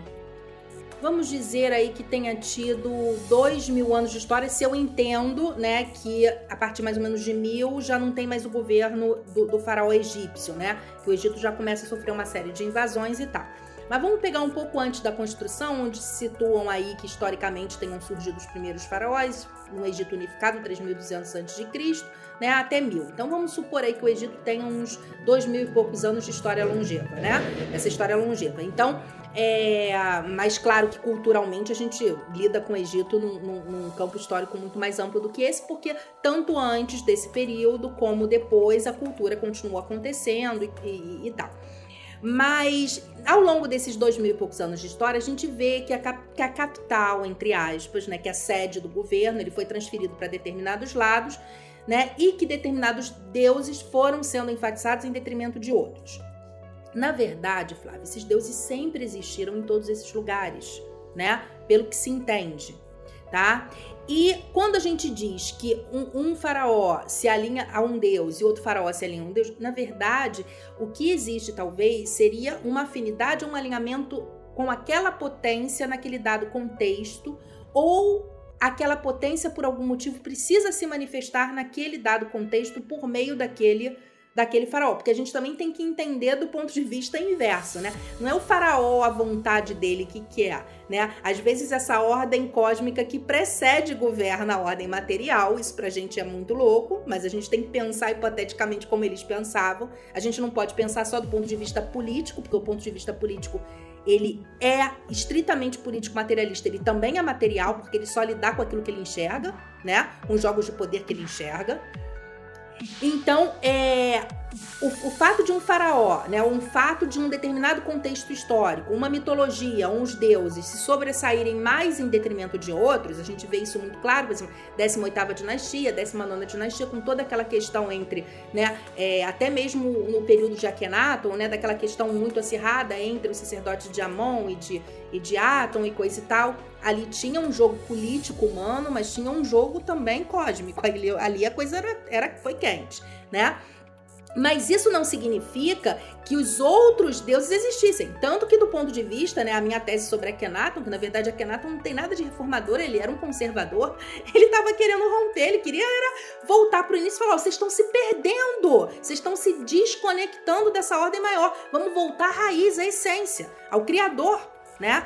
o primeiro manifestador de todos que é Atom, na verdade, porque hum, até mesmo na, na na cidade, em Aquetaton, eram encontradas estatuetas de outros deuses, né? Ele se associava a, a Achu e, e a, Nefer, a Nefertiti se associava a, a Tefnut, quer dizer, é, então não existe a coisa da adoração do Deus único, né? Ele só estava querendo voltar a uma essência a partir da qual todas as outras surgem. Então ele estava ele tava compreendendo, ele, ele, ele em nenhum momento disse que nenhum outro Deus existia. Ele só estava entendendo que todos eles partem de uma essência única, né? Então a gente não pode dizer que num determinado período existiu uma guerra entre um Deus e o outro, não era isso, mas que determinadas forças se manifestaram e as outras continuaram existindo, as outras práticas continuaram acontecendo nos cultos, né? Então, assim, é, é importante deixar isso claro, né? Que, é, é, que não tem uma, uma, uma mudança, uma quebra de uma mitologia, não. Existe uma ênfase por parte de determinados grupos de poder em determinados contextos,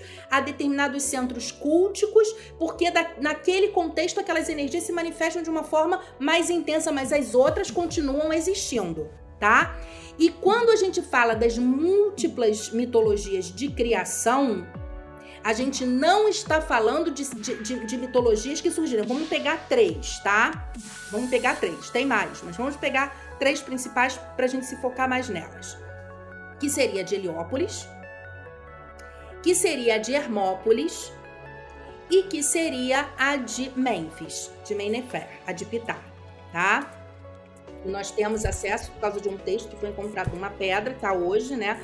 Chabaca, que está hoje no, no, no Museu Britânico, e que tem um texto muito antigo que fala de trechos, inclusive tem uma tradução para o português que foi feita é, pelo, pelo professor Rogério Souza, está traduzido pela, por um projeto do do, da Calouste Kubeckian, de Portugal, e você e pode acessar isso pela internet, tem tá disponível de graça, tá? A tradução desse texto. E, e aí, essas mitologias, então, durante muito tempo, né, muitos egiptólogos, e é muito comum você ver essas interpretações na internet, de que é, esses, esses, esses, esses mitos, eles teriam se originado num período pré-dinástico, tá? E que no período dinástico, então surgiram como mitologias é, diferentes, num período pré-dinástico em que o Egito não estava unificado, então era cada um de uma cidade diferente, que no, no período dinástico juntou esses mitos todos, tá? E foi feito um sincretismo entre eles. De maneira nenhuma, de acordo com o meu ponto de vista, porque eles tratam aspectos totalmente diferenciados da criação. Eles falam de um mesmo contexto criacionista, mas eles tratam de aspectos totalmente diferenciados, tá? A mitologia de, de para mim, a que trataria de um primeiro movimento da criação, e assim que eu terminar de explicar desse, eu vou falar um pouco de como se dá essa criação, porque essa criação, ela não se dá numa origem num marco inicial tempo-espaço. Ela é contínua, é como se a todo momento essa criação tivesse acontecido. Ela não para de acontecer. Mas daqui a pouco eu falo sobre isso, tá? Então eu gosto de chamar de movimentos. Eu digo primeiro movimento, segundo movimento, terceiro movimento, porque não é origem, né? E nem é um encadeamento, né? É, é causalístico, não é causa e efeito, né? Mas existe um movimento inicial que é um movimento de latência da criação, tá? E aí eu acredito que quem, quem descreve bem esse momento de latência da criação é a cosmogonia de Hermópolis, da cidade de Hermópolis, tá? E que vai falar de como essa latência se manifesta, quer dizer, quais são os movimentos que começam a acontecer nessa, digamos assim, mônada, se a gente for pegar o paradigma de Parmênides, né? Porque eu acho que Parmênides descreve muito bem o que seria essa mônada num primeiro momento, né?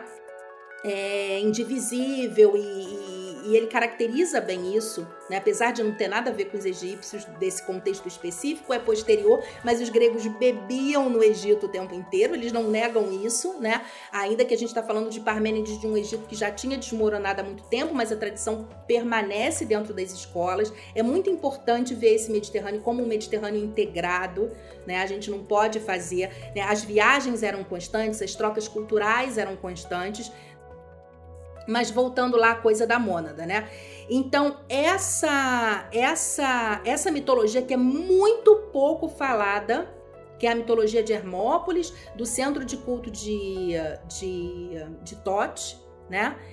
É, é, seria aonde acontece o primeiro movimento da criação, tá? Daqui a pouco, eu só vou dar um panorama geral e daqui a pouco, se você quiser, eu falo um pouco mais especificamente dos deuses dessa, dessa escola, que quase não, não se é falado, né? Então, é como se nesse momento o universo é um universo em potência, né? Os deuses, existem deuses ali dentro, desse existem forças potências dentro dessa mona indivisível, tá? Eles estão se movendo ali e eles estão mais ou menos num movimento que vai fazer com que Atom, que é uma semente cósmica dentro desse, desse universo em potência, vá ganhar um espaço, tempo, para que ele possa manifestar os seus atributos. Isso mais ou menos é a criação. Um segundo momento é o momento do vir a ser, é um momento em que essa potência, esse Ra se expande do tempo e espaço, se fragmenta em muitos dos seus atributos, que são os deuses de Heliópolis. Aí um segundo momento já é um momento heliopolitano, né? Isso aqui a gente está fragmentando na nossa, na nossa mente louca ocidental, tá? Para eles não devia ser assim, não. Eu é que tô tentando organizar aqui alguma coisa para ficar factível da gente mais ou menos entender o que era isso, né? Mas então, esse Deus, ele, ele vai ganhar manifestação num segundo momento, que aí seria descrito, né? Pela, pela Enéade, seria descrito por aquele conjunto de, oito, de, de nove deuses de Heliópolis. É, e o terceiro momento seria o momento do Ra no seu ápice, né? Ou seja, da manifestação da criação em um determinado mundo, né? De um mundo manifesto, tá? E, e, e, a mitologia de Mênfis, de, de, de Ptah, tá onde? Né? O grande geômetra, né? os pitagóricos, existe essa tese, eu acho fantástica e concordo muito que Pitágoras seria Pitar com Ágora, seria a escola que vem dos, do, do, do, dos filósofos que foram estudar em Mênfis né? e que fundaram. É... Você já tinha escutado isso? Tinha ouvido isso não. Eu acho isso fantástico, Flávio, porque é, faz todo sentido, porque os preceitos, do pouco que se chega né, dos pitagóricos, tem muito a ver com a escola de Mênfis, né? Com a escola de Pitágoras. E Pitágoras, né? E Pitar, perdão, e o deus Pitar e a deusa Sekhmet, que seria a sua cônjuge, eles estariam costurando de alguma forma esses processos de criação, porque é, Pitar é o grande geômetra, né? Então é aquele que dá as formas. Então é aquele que dá as formas ao mundo manifesto e não, porque ele já ele tá também na semente criadora, né? Ele, ele vai começar a planejar essas formas que vão conter o fluxo da criação, que é Sekhmet. Né? Então, aí se a gente pega, se a gente pega, por exemplo, esses manuais, eu vi que uma das coisas que você me, me mandou foi, foi falar um pouco de Sekhmet, né? Se a gente pega esses manuais, né, e vê, ah, Sekhmet era a deusa sangrenta, Sekhmet está associada ao sangue, está associado ao fluxo, está associado à morte.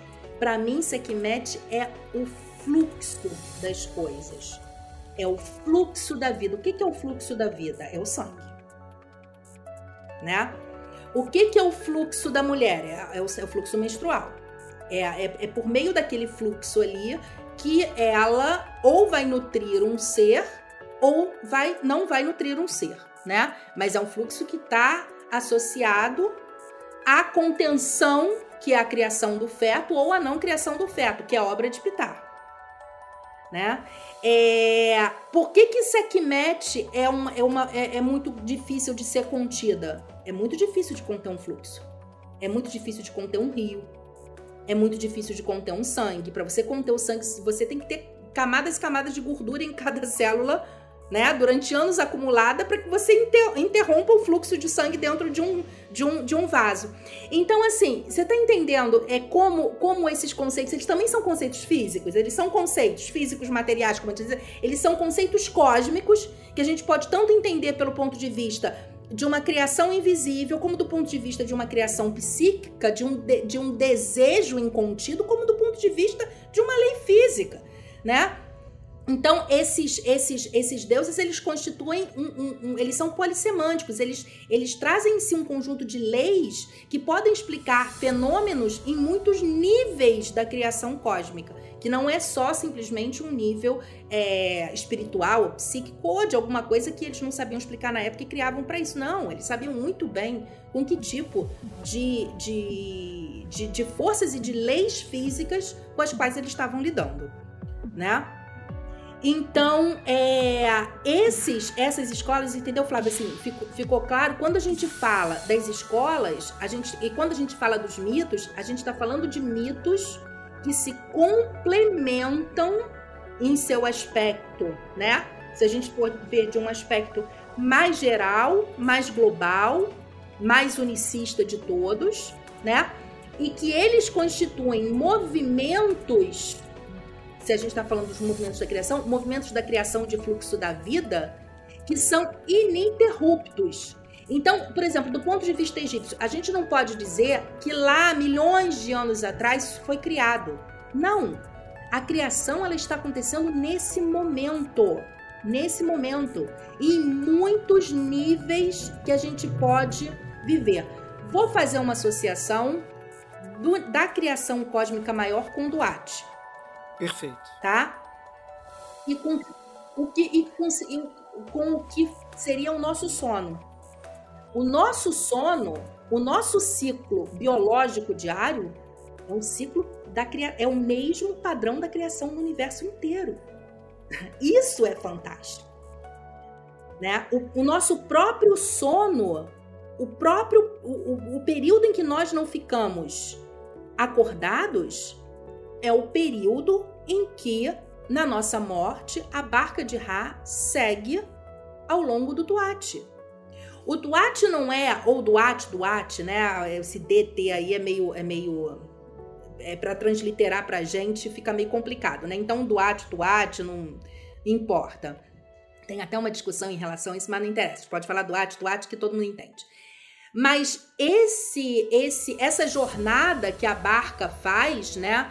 É, que seriam os nossos corpos, né? Os nossos corpos que sobre que continuam navegando apesar da morte do corpo físico, né? Peraí, eu vou voltar só um pouquinho para as pessoas entenderem aqui, porque eu tô falando já partindo do pressuposto que as pessoas saibam o que é doate, né? Partindo do pressuposto que, que as pessoas saibam o que, o que, o, da onde se trata da, da é, o que a gente está falando da mitologia. Bom, então vamos, vamos falar do ponto de vista da, da, da historiografia, da egiptologia, né? Do, do, do, do, paradigma assim, mais consensual que existe, o que, que seria o Duat ou Tuat, tá? Seria uma região que a alma do morto navega, né? É, assim que ele faz o seu desencarne. Então, o morto morre, morreu, acabou o corpo físico, ele vai ser mumificado, né? É, e ou se a pessoa fosse muito simples, né?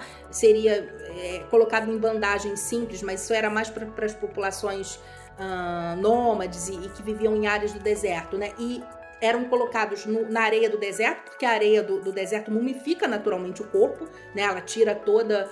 É, claro que alguma espécie de tratamento de, de, de, ritualística era realizado, né? E depois era colocado o deserto, mas o padrão egípcio é o padrão da mumificação, e o padrão da, da mumificação vem da ideia de dar tempo para que essa nova realidade da, da, da, libertação do corpo físico, né? E de uma vivência mais solta de todos esses corpos não físicos pudessem se, se adaptar. Então, aí as pessoas leem, né? A mumificação como algo que os egípcios faziam porque acreditavam que, que, que, que a alma ia voltar para o corpo. Pelo amor de Deus, gente, menos, né? Como é que você, ao longo de dois mil anos, nenhuma alma retoma para o corpo e você faz isso porque acha que a alma vai retornar para o corpo, né? Ah, mas Gisele, por que que... Por que que eles colocavam alimentos, então, na tumba? Por que que eles não faziam... A gente não oferece alimento nas religiões afro-brasileiras? aos corpos que, que ainda precisam né, do contato com a matéria, existiam corpos segundo os egípcios, que ainda estavam presos à matéria, que durante de um tempo precisavam de se alimentar disso. Né? Tô colocando em xeque se isso é verdade, é mentira. Não, eu tô falando que existe uma coerência nisso tudo. Uma coerência que às vezes não é muito explicado pra gente. Então, esse período da mumificação era o período em que esses corpos precisam se acostumar com as novas dimensões da existência. Uma série de ritos, abertura dos olhos, abertura da boca, para que essas energias, né, que são que não são materiais, que não são físicas, que não são corporais, façam uma transição. E a partir desse momento inicia-se uma nova jornada. E o que que esse Duat é? É uma nova jornada que não é centrada na matéria, mas essa jornada, ela do ponto de vista mítico, tá? Ela pode acontecer em muitos níveis da nossa vida, que não é só a experiência do morrer fisicamente, mas é a experiência também do sono, tá? Tanto que muitos, é, muitos, muitos textos, por exemplo, tem, tem o livro das horas, tem o livro dos pilares, tem muitas narrativas, não existe só a narrativa do livro dos mortos que descreve então essa vida do morto, né? E aí muitas vezes o Duarte é associado ao paraíso ou ao inferno ou a qualquer outro tipo de dimensão de uma existência extrafísica, né? Que se daria num campo da espiritualidade, como por exemplo a vivenciada pelo cristianismo, o céu paraíso. Não, não. O Duarte não pode ter esse reducionismo. Ele não pode ser entendido como algo, né? Que esteja num campo de uma experiência extra só é, corpórea, no mundo, no, no, mundo espiritual da morte. Não. O Duat é uma experiência de estar des, desprendido da mente, do ego, do corpo, seja durante o sono, seja durante uma vida, é, uma experiência de morte em que a matéria não se manifestou novamente. Eu, particularmente, acredito que os egípcios eram reencarnacionistas, tá? Eu não tenho dúvida disso. Ainda que reencarnação para mim, para os egípcios, não seja exatamente o que a gente entende por reencarnação. Porque reencarnação a gente entende do ponto de vista também materialista, sabia? Você já tinha pensado nisso, Flávio? Que o conceito de reencarnação nosso é materialista? Que a gente sai de uma alma e volta para uma outra. A gente, a gente é a mesma alma, né, que usa um outro corpo. É como se a gente só É, mudasse a, gente de teve, a gente teve um programa né? mais ou menos recente, uns dois meses atrás, em que a gente debate essa reencarnação e eu faço essa crítica, né, de que a ideia da reencarnação é a ideia de, de a permanência. é, Uma das ideias, claro que tem várias ideias de reencarnação, né? Mas uma das ideias que é a mais vigente é a ideia de uma identidade perene que vai só retornando, né? Eu falo, pô, cara, isso não faz o menor sentido. roupa. Exatamente, e mudando de roupa, né? E não, e não é nada disso para os egípcios. Na verdade, assim, do ponto de vista que a gente entende, não é isso, né? Tanto que um cuidado que os egípcios tinham nos processos de mumificação era desfazer a personalidade daquele que estava ali. Porque eu não posso me confundir com a minha personalidade. Eu não sou Gisele. Eu sou uma alma viajante. Até porque, como você falou no início do papo, né? Quer dizer, a personalidade é uma das sete partes da alma, né? Seria isso? naquele contexto. E a personalidade, ela tá ligada ao corpo, ao corpo físico. Então o corpo morre, mas a personalidade, ela é uma energia sutil. Então ela não se desfaz com o corpo. Os sacerdotes é que tinham que se desfazer dela. Mas aí quando você não se desfaz dessa personalidade, você carrega isso para outra vida. Aí vira, eu brinco com a história do Gasparzinho, que é o, o, o, a alma com assuntos pendentes. É a ideia, muitas das ideias atuais, né? é, do- dos últimos dois séculos pra cá, né? Quando o espiritualismo se torna uma, uma, uma religiosidade mais presente, né? Na, na, na sociedade ocidental, né? A ideia do, do- do fantasma, né? Essa coisa é a, ideia do espírito que, que não desapegou, né? Que tem grilhão, né? Que tá preso. Então a ideia de correntes, a ideia de, de modos repetitivos, né? E tal, justamente E por causa dessa, dessa, dessa prisão à, à identidade, à personalidade, a, usar as coisas que estão devidas e tal, né? Interessante, então, que o, o sacerdote egípcio ele tinha o o- a preocupação de desvencilhar isso. Não, cara, vai embora, porque acabou aqui agora. Vou, tô, tô desfazendo o que sobrou aqui pra você seguir na boa aí, né? Exatamente. Daí a gente vê, por exemplo, algumas imagens rituais de que as estátuas eram colocadas com a forma da pessoa e eles entendiam que aquele bar eles animavam as estátuas. E eles conseguiam conversar com aquele bar. É como se fosse uma espécie hoje de desobsessão. Né? Você chega num, num num- num centro de desobsessão, aí aquela alma, ou a possessão, como a igreja cristã de- católica diz, né? E o que, que é aquele espírito? Às vezes é um espírito perturbado que não é a essência da pessoa que habitou aquele espírito. A pessoa que habitou aquele, aquele espírito que habitou uma pessoa, digamos assim, a pessoa, a essência dela maior pode ter reencarnado e aquela coisa ficou. Ela não é nem mais a pessoa. Isso é muito. doido. A pessoa pode estar encarnada e aquilo ficou. Como os nossos obsessores podem ser os nossos próprios de Olha que ideia boa. Eu falei, eu não, eu não sei se eu já comentei isso aqui no Foco de Pestilência, mas eu acho que eu já comentei isso há, porra, muitos programas atrás, que eu tenho uma ideia muito particular de assombração e de, e de espíritos que, enfim, se manifestam e tal, Uhum. que, se- que eu costurei essa ideia da ideia de uma sombra que permanece, né? Que é algo que vai e algo que, que não é o que foi, mas é uma sombra do que foi. E que é essa sombra É que isso mesmo. fica, e que isso, enfim, materialmente não, não, não, não, não, não necessariamente saberia explicar se é uma coisa psíquica, uma energia que fica, enfim, mas que seria a sombra dessa coisa, né? Que essa coisa, a- esse amalgamado que, se- que, que, que vai embora e que sobra uma casquinha que fica aqui, mas que a coisa em si mesmo já foi embora, já foi para outro lugar. né? É isso mesmo. Para os Ah, egípcios é isso mesmo. né? As, as tuas partes, o teu. Exatamente, o teu Ra, né? Que a gente escreve K-H-H.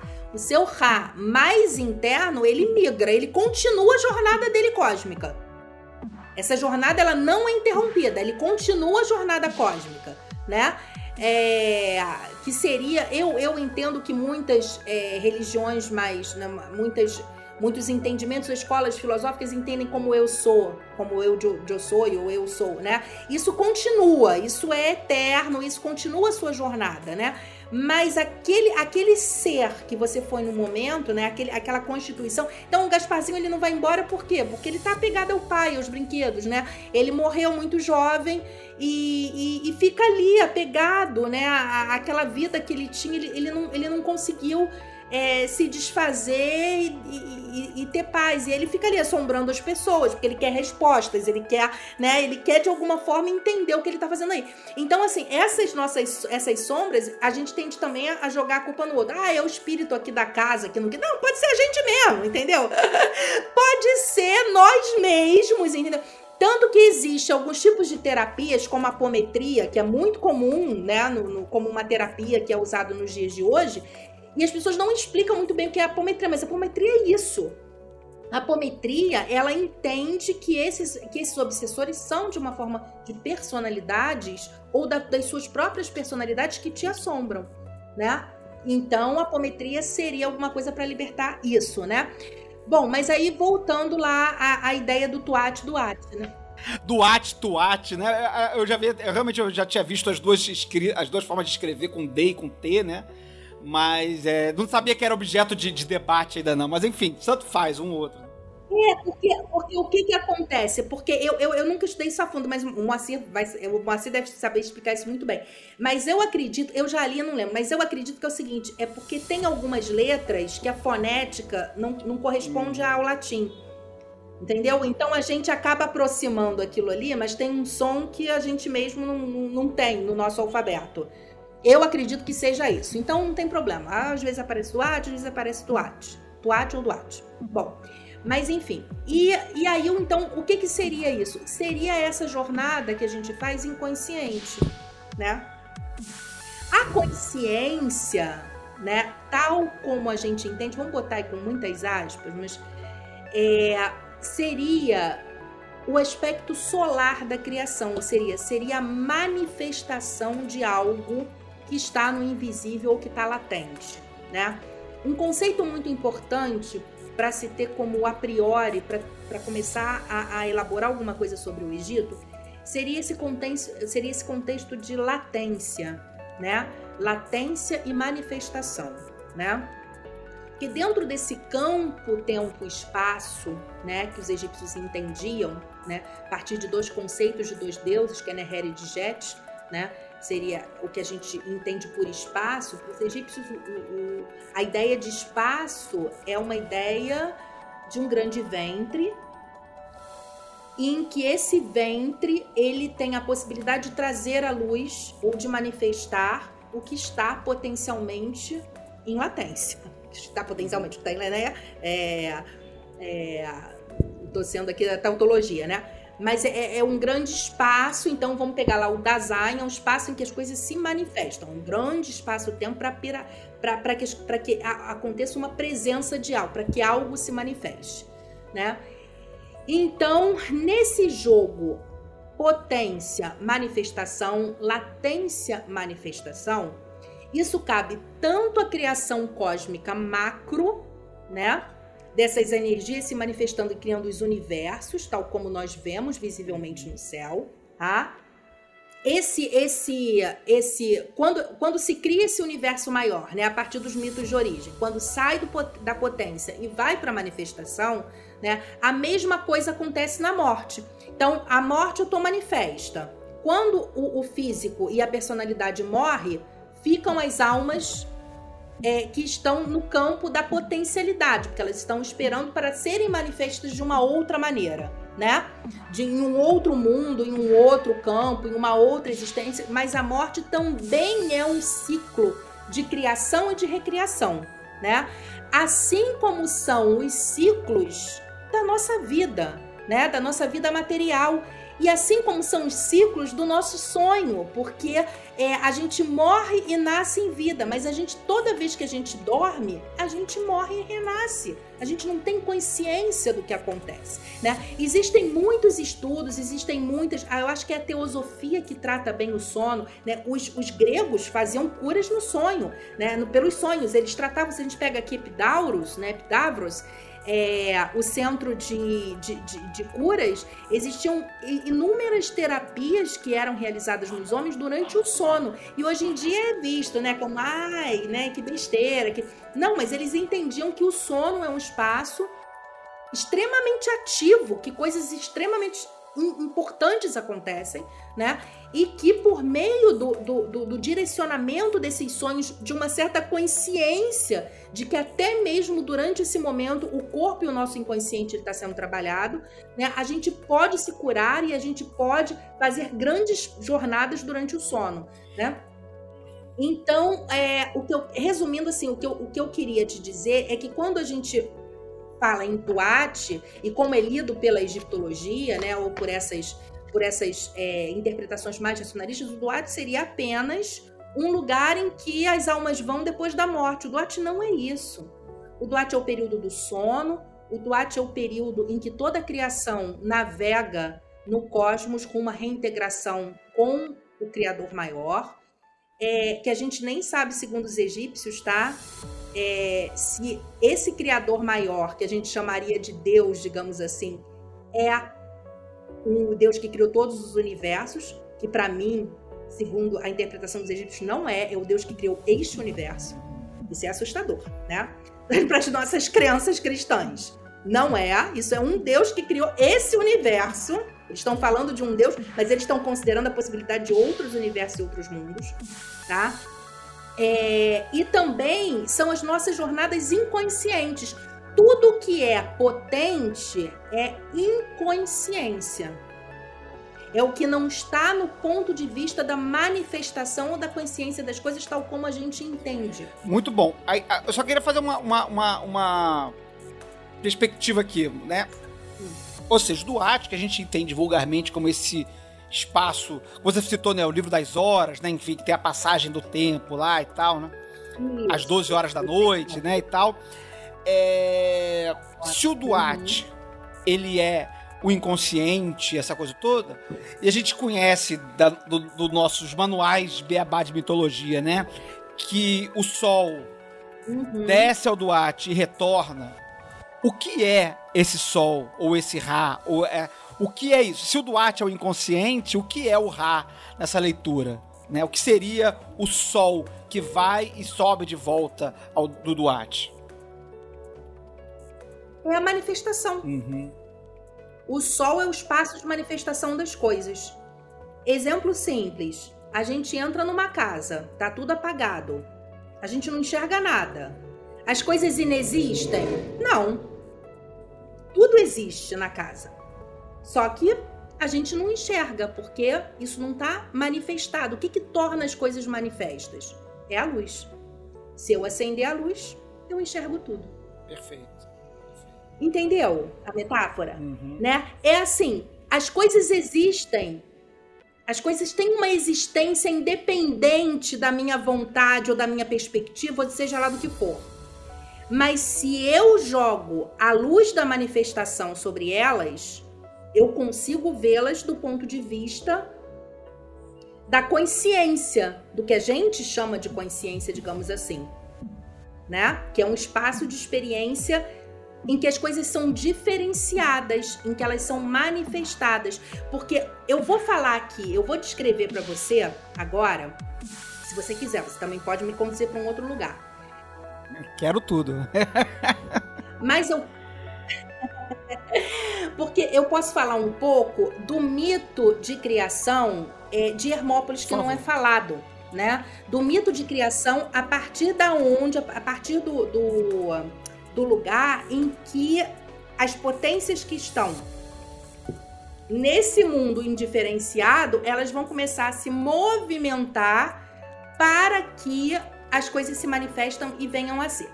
Então, assim, em primeiro lugar, Flávio, é, é importante também fazer essa pontuação, porque existe toda uma discussão do monoteísmo e politeísmo, que eu já até, eu acho que eu descrevi isso bem no outro, não me lembro do, do, do, podcast, já tem muitos anos que a gente fez, né? Será três anos, quatro anos? A gente chegou, a gente chegou a conversar, assim, sobre, sobre essa questão do monoteísmo lá. Então, assim, em primeiro lugar, esquece essa coisa, a gente tem que partir do pressuposto que não existe monoteísmo, politeísmo, não, não tem como isso, não cabe nenhum tipo de, de, de, de quadradinho, né, para a gente tentar explicar o que, que era essa concepção dos egípcios e, e, e, essa tentativa de delimitar pelo conceito é uma coisa que está dentro dessa experiência racional e tudo, que, que, que pressuporia um encadeamento é, linear e das coisas que dentro do universo do mito não faz o mínimo sentido. O mínimo sentido. O que existem no universo são jogos de potências. Né? E quando essas potências elas se integram, elas se tornam unas, mas quando elas se fragmentam, elas se tornam muitas.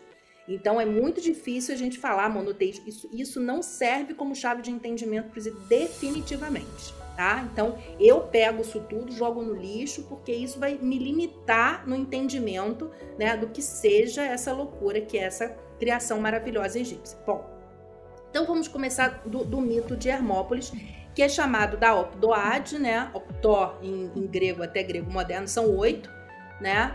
Então, é, Opdoade são esses oito deuses, né, que comporiam o oceano primitivo a partir do qual quer dizer que não é nem o oceano, mas seria esse esse lugar que está fora do nosso tempo e do nosso espaço, tá? Da manifestação das coisas. Então seria um pré-universo latente a partir do qual irá se manifestar esse universo que a gente chama de criação, de universo da criação, né?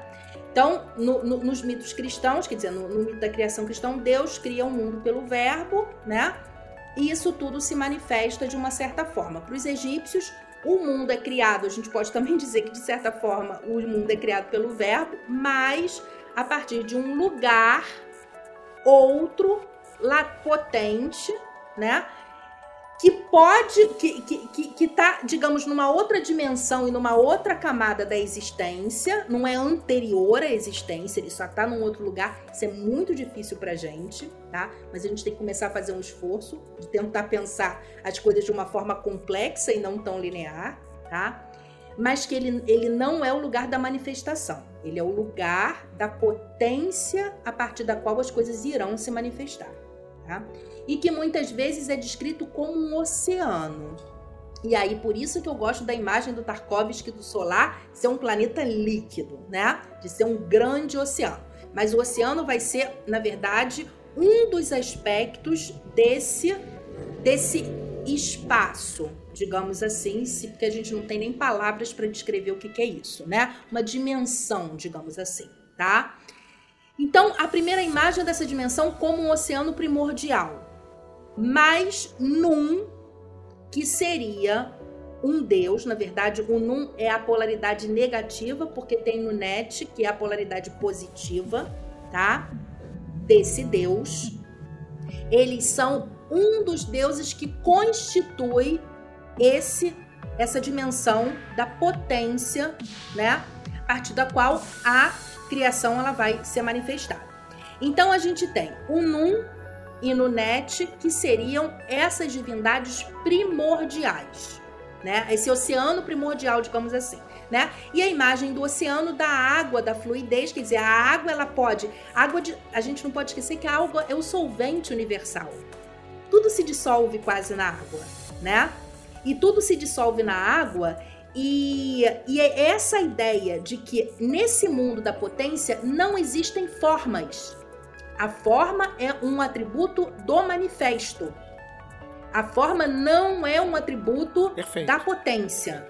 Certamente, certamente nossos ouvintes aqui que são familiarizados com assuntos de cabala já estão fazendo várias associações aí, porque dentro da cabala, a cabala narra a criação a partir de Deus, né?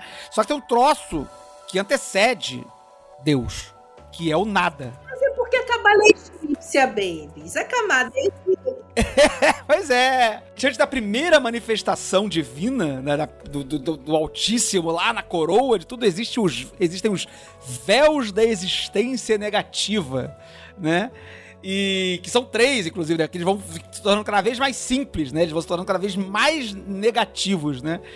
E, e lógico que é, é, é, essa, essa, essa antecedência né, do, do, do grande nada, né? Do negativo, do que precede. Essa, essa pré-organização da materialização me, obviamente me remeteu direto à, ideia da, dos véus negativos de existência, né? Mas enfim, paralelo que pode ou não ser possível, né? Pode, não, total possível. Você pode trazer essas diferenças. Eu, eu conheço muito pouco da Cabala, mas assim, eu sei que hum. com certeza isso foi, beberam isso nas escolas de mistério do Egito, pelas refer, do, do Egito, pelas referências que eu escuto. Eu nunca estudei sistematicamente, não uhum. posso opinar mas a Cabala ela trabalha com essa com todo o jogo, os grandes cabalistas que eu já li.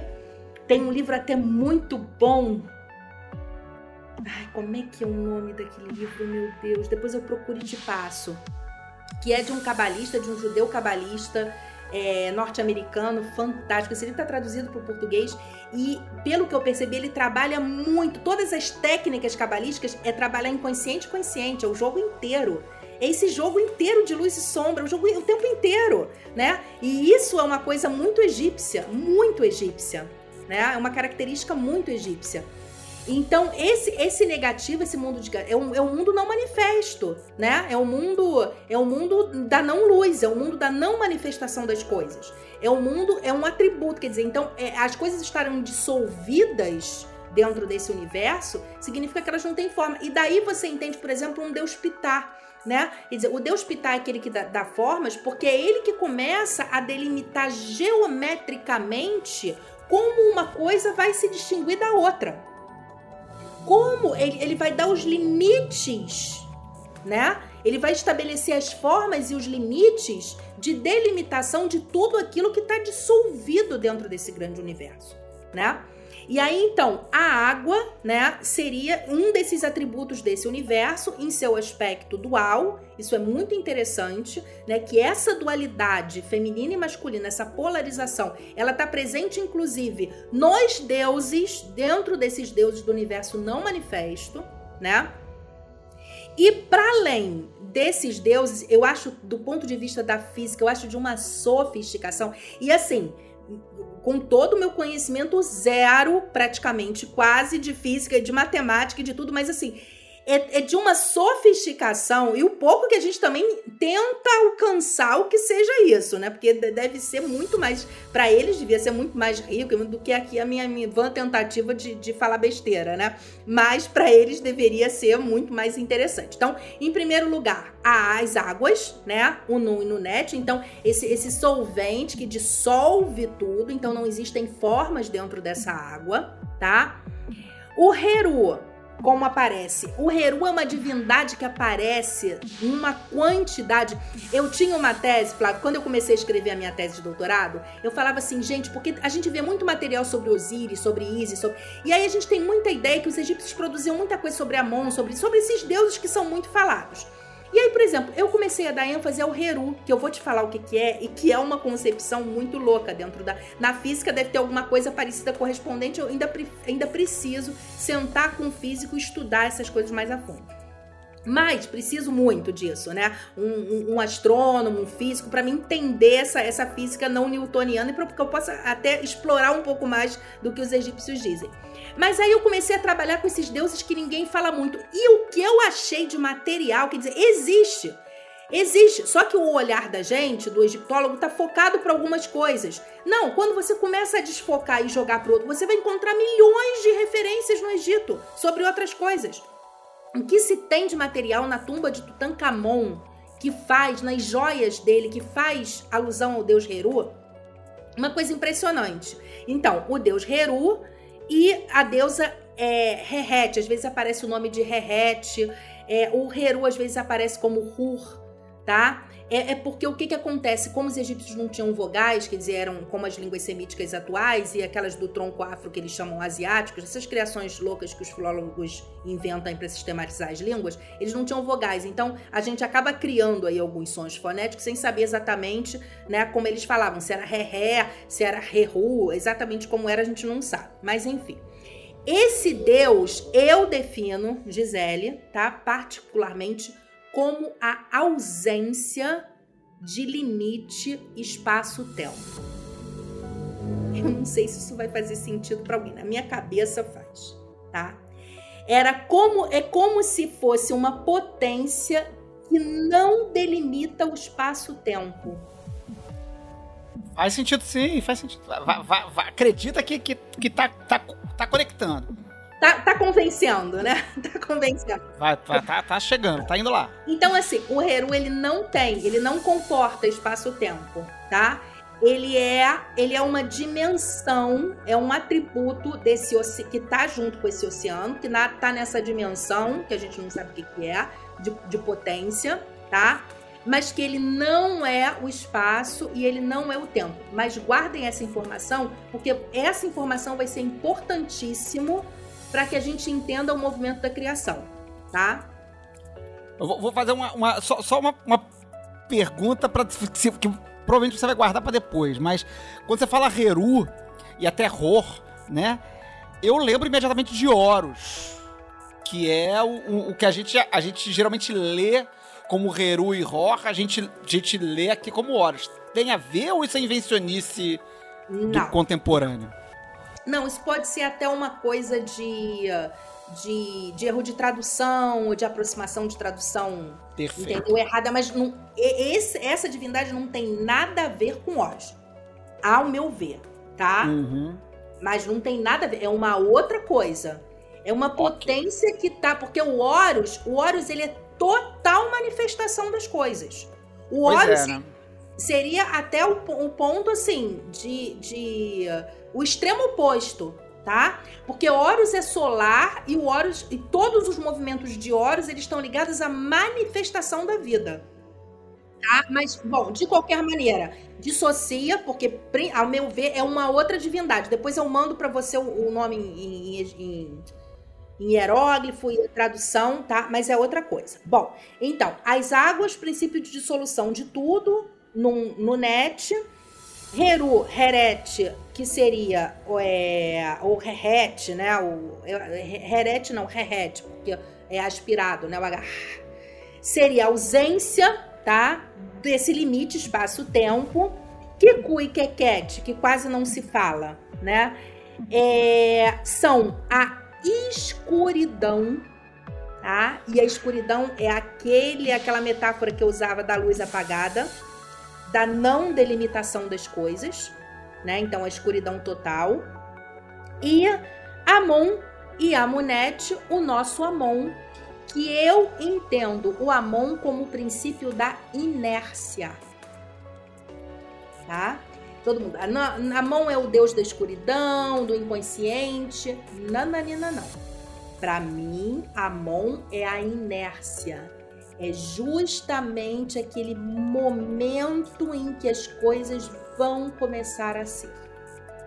Vão começar a se manifestar. Tá? Bom, então, inicialmente, esse universo. Mas olha só, preste atenção. O Amon ele tá no campo da Okidoade. Ele não tá no campo da manifestação das coisas. Uhum, Tá? uhum. Então, quando eu digo que Amon ele é um deus oculto, é porque justamente ele não está no jogo da manifestação das coisas. Ele tá no campo da potencialização, da potência das coisas, mas já ali naquele gatilho, né? É ele como se fosse a pólvora que vai dar o ga- gatilho para a manifestação das coisas. Então ele é um deus muito importante porque ele, de alguma forma, ele, ele, ele é uma pré-abertura para que as coisas transitem entre esses mundos, tá? E um parênteses rápido antes que eu comece a falar de átomo, que vai ser esse, esse, esse, esse princípio de luz dentro do oceano, tá? É o deus Tote. E por Uhum. A importância de Tote e por que a importância de Hermes, e aí dessa energia eu falo dessa potência com muita tranquilidade, porque como uma geminiana enlouquecida, né, com Mercúrio em gêmeos com tudo que pode ser em gêmeos, então assim, é uma energia que eu conheço e lido muito bem com ela.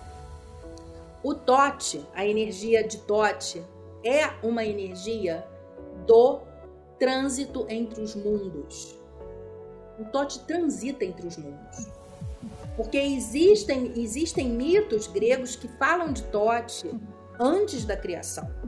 Ninguém situa muito bem Tote. Você pega a hierarquia, se a gente for tentar sistematizar e fazer uma hierarquia lá das, das Ocdoades e dos movimentos da criação, Tote está sempre em tudo que é lado. Claro, porque ele é um mensageiro. Né? Então ele sempre vai fazer a conexão entre o consciente e o inconsciente, entre um manifesto e não manifesto, né? Ele é uma energia importantíssima, né? Que está também associada a Maat, a ordem das coisas, porque ele é que vai conectar os muitos mundos.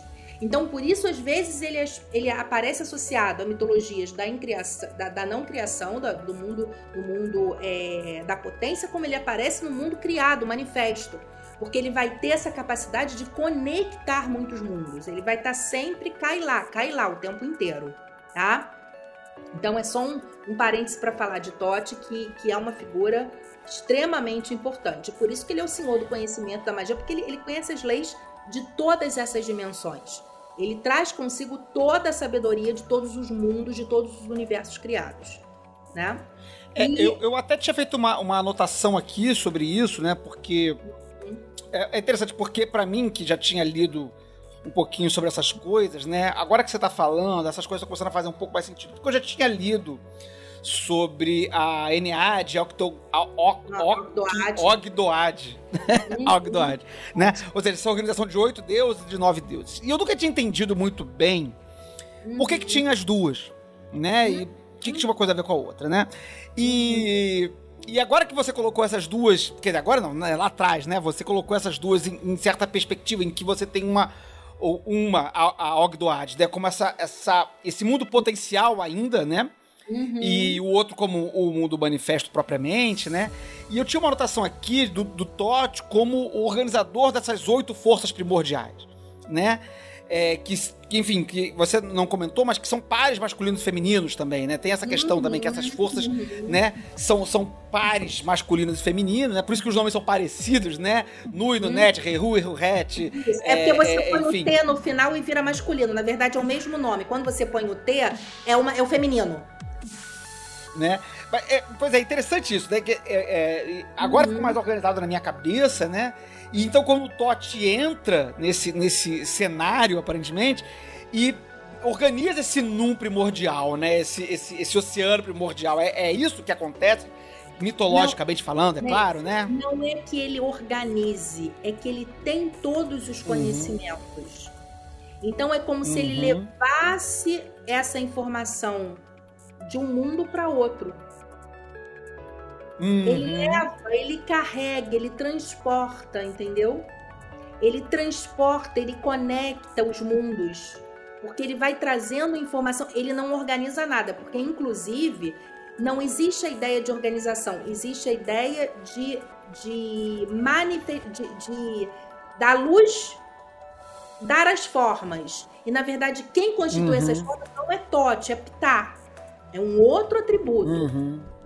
Entendeu? É um outro atributo, porque pitar também, ele tá dentro e tá fora. De certa forma, é como eu te falei, é como se esses deuses tivessem muitas matizes. E alguns aspectos dessas matizes às vezes se encontram. E por isso que às vezes a gente vê um deus associado ao outro, mas é porque é um atributo, uma matiz de um que fica parecida com a do outro, entendeu? Apesar, às vezes a gente não confunde um azul com um verde, às vezes a gente não uhum. confunde, né, um, um tom com um outro, né, um roxo com marrom, uma coisa assim. É mais ou menos isso que acontece com os deuses. Né? É porque às vezes as bordas, os limites dos seus atributos é, quase que se confundem com os limites de um atributo de um outro Deus.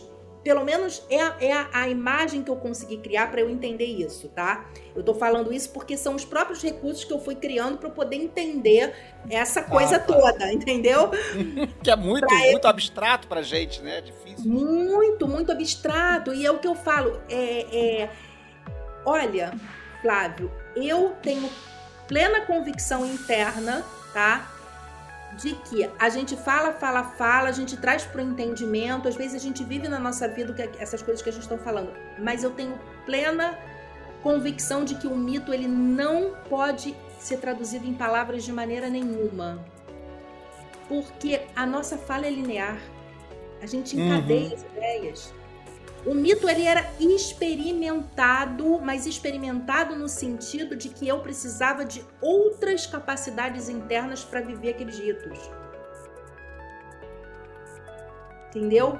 É como, sabe como eu vejo uma imagem assim, é uma imagem quase Stargate, uma imagem louca que eu tenho na minha cabeça. É como se quando você entrasse num templo, né, no, no mundo do Egito antigo, é como se quando você entrasse no templo e um ritual fosse montado, né? Isso hoje os arqueólogos lidam com isso com muita tranquilidade. Por exemplo, eles, eles viam. Os, você entra num templo egípcio hoje, vamos pegar Ábidos, que, é muito, que ainda está muito vivo, assim, as pinturas estão muito. né?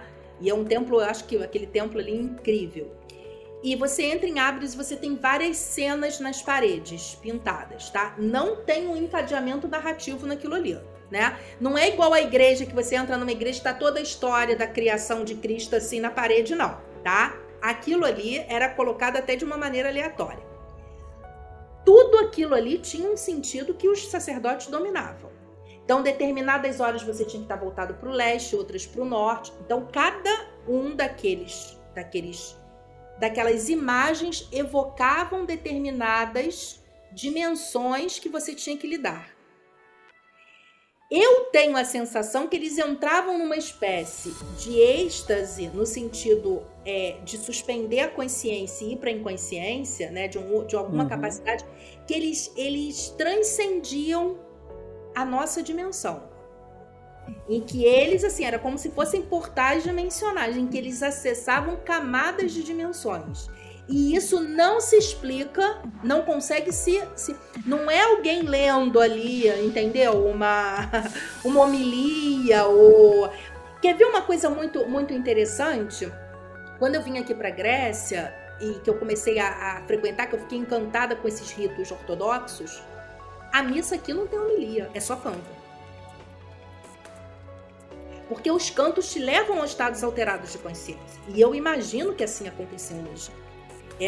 É, a gente, a gente, a gente no nosso, no nosso, no nosso trabalho de magia cerimonial, e eu tenho falado muito sobre isso já há alguns anos, né? É, Tem por fim, né, o, o, o êxtase, né? O Crowley fala muito disso, né? Ele inclusive cita, né, que, que da- da- das três, ele cita três formas de, de magia cerimonial, né? É, e que a mais importante, a mais efetiva, a que dá certo de verdade mesmo é a teatral, né? Porque é a que produz êxtase, que é a que você interpreta, e a que você sai e tal. E, e, eu, e essa sua figura do, do templo, né, todo desenhado, me lembrou muito uma imagem que, que provavelmente tem inspiração aí, né? Na Ordem Hermética da Aurora Dourada, que foi uma sociedade esotérica do final do século XIX até o iníciozinho, virado, bem, bem início do século XX, né? Acabou ali em 1900, é, 1903, 1902, e eles tinham um momento de passagem de, de, enfim, de, de, de para a ordem interna, né? Você tinha um momento que tá na ordem externa e que você passa para a ordem do- dos, dos sinistros, que são mais sinistros do que quem tá do lado de fora. E essa passagem ela acontece num, num- num lugar chamado Cripta dos Adeptos, que é um troço fechado, um- é um tipo um mini templo fechadinho, com as paredes inteiras decoradas de símbolos astrológicos, enfim. Símbolos da ordem, né? E que o cara é colocado lá dentro justamente para provocar uma espécie de. de catarse e, de, e de experiência estática. Né? Então existe todo um cerimonial que a pessoa faz e roda e dança e faz um monte de negócio, aí pá, para lá dentro daquele troço e acorda ali dentro.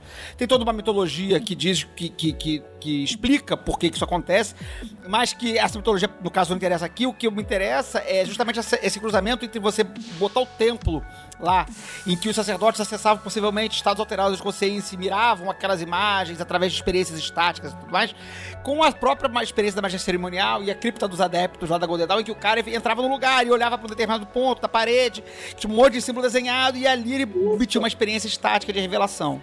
É isso, como se É. fosse uma epi- epifania, alguma coisa. Em Eleusis era uma interpretação teatral, né? Teatralmente Sim, sim. era reconstruído, né, o, o mito de Osíris.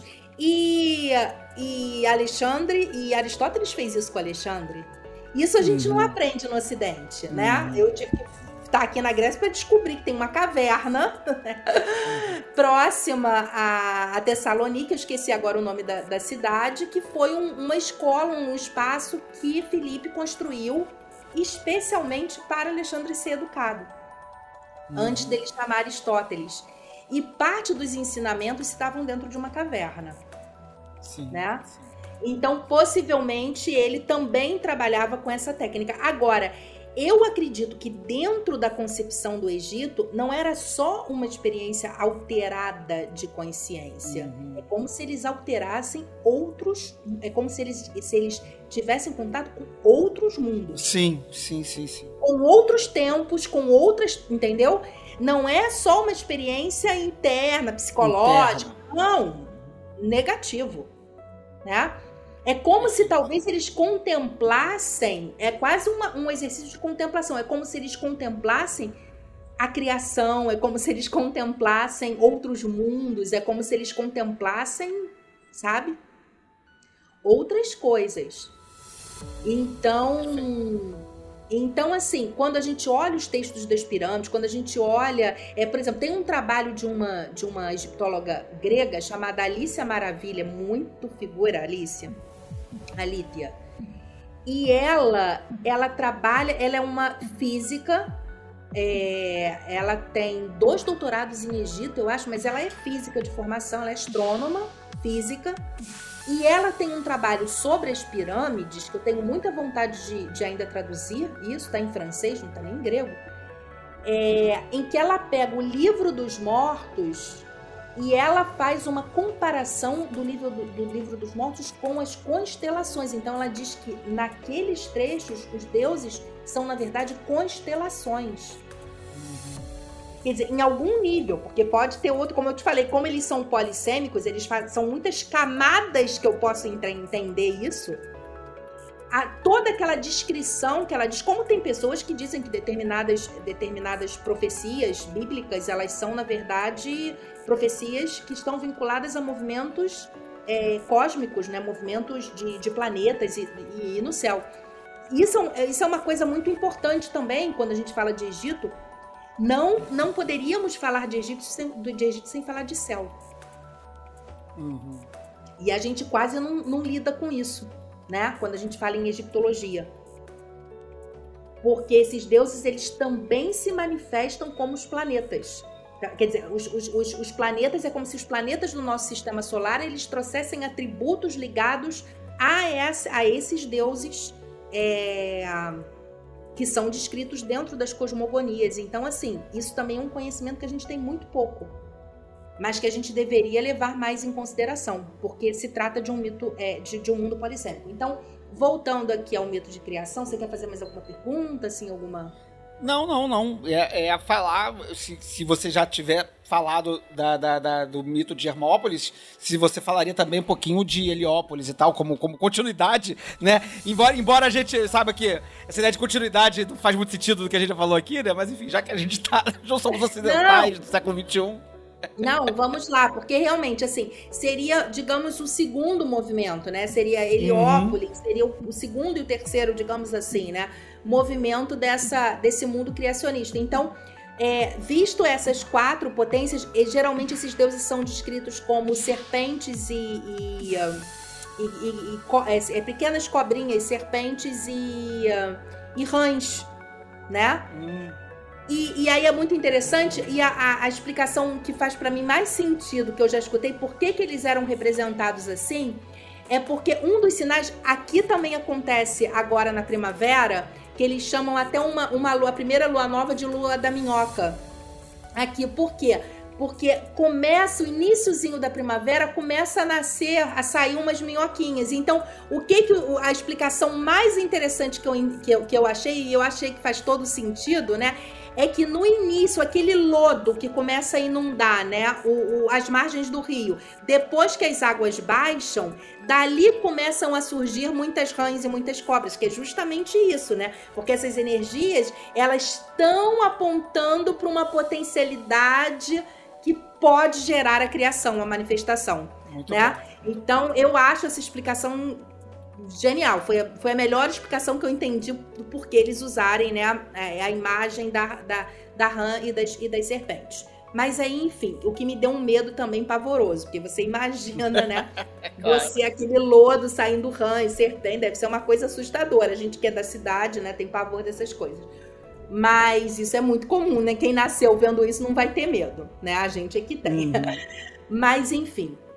E aí, então, como, em, como surgiria essa criação? Né? O que seria então essa criação a partir desse, desse lugar de, de potência, né?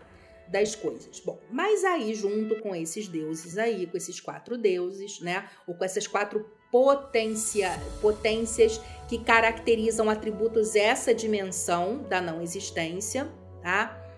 Eis que lá nesse oceano existe uma esfera de luz, que é a semente. Que é a ideia da semente, né? É uma semente. Vamos plantar uma sementinha aqui no, no nesse lodo, que é a margem do rio, né? E que tem em si todas as potências para que essa essa serpente ecloda, para que essa semente ecloda, né? Eis que existe uma semente dentro desse num, que é o átomo, tá? Que é o átomo de de Akhenaton, tá? O átomo de Akhenaton eis que ele está lá, né? E ele não pode se manifestar porque ele não tem espaço para se manifestar. Imagina, se eu estou num lugar e aí isso é tão maravilhoso porque a gente está acostumado a ver as coisas em, em campos de contradição e não de complementaridade, né? Mas ao mesmo tempo que esse que esse oceano ele a princípio não tem nenhum espaço para que essa semente possa germinar, existe um pequeno trecho. É, não vou lembrar, eu cito ele na minha tese, mas eu não vou lembrar de que texto é, ou se foi tirado de alguma. Eu acho que é de algum texto funerário. Mas isso está na minha tese e depois, se você quiser, eu posso, posso é, te passar e posso. Por favor. É, é, porque esse trechinho ele tá. E ele tá traduzido também num, num livro do Randall Clark, que foi um grande egiptólogo, um tem uns livros mais interessantes sobre o Egito de Birmingham. Acho que ele já faleceu década de 80, 90, alguma coisa assim. Ele tem uma tradução, esse livro teve uma tradução, foi publicada pela Emos. Na época, a Emos publicava, a gente tinha tanto no Brasil, tanta coisa rica, né? Hoje em dia, indústria né? Tá muito ruim e uh, de produção de livros, mas a gente tinha umas coisas interessantes. Eles traduziram esse livro que foi traduzido como Mitos e Símbolos do Antigo Egito. Acho que é o mesmo nome é original.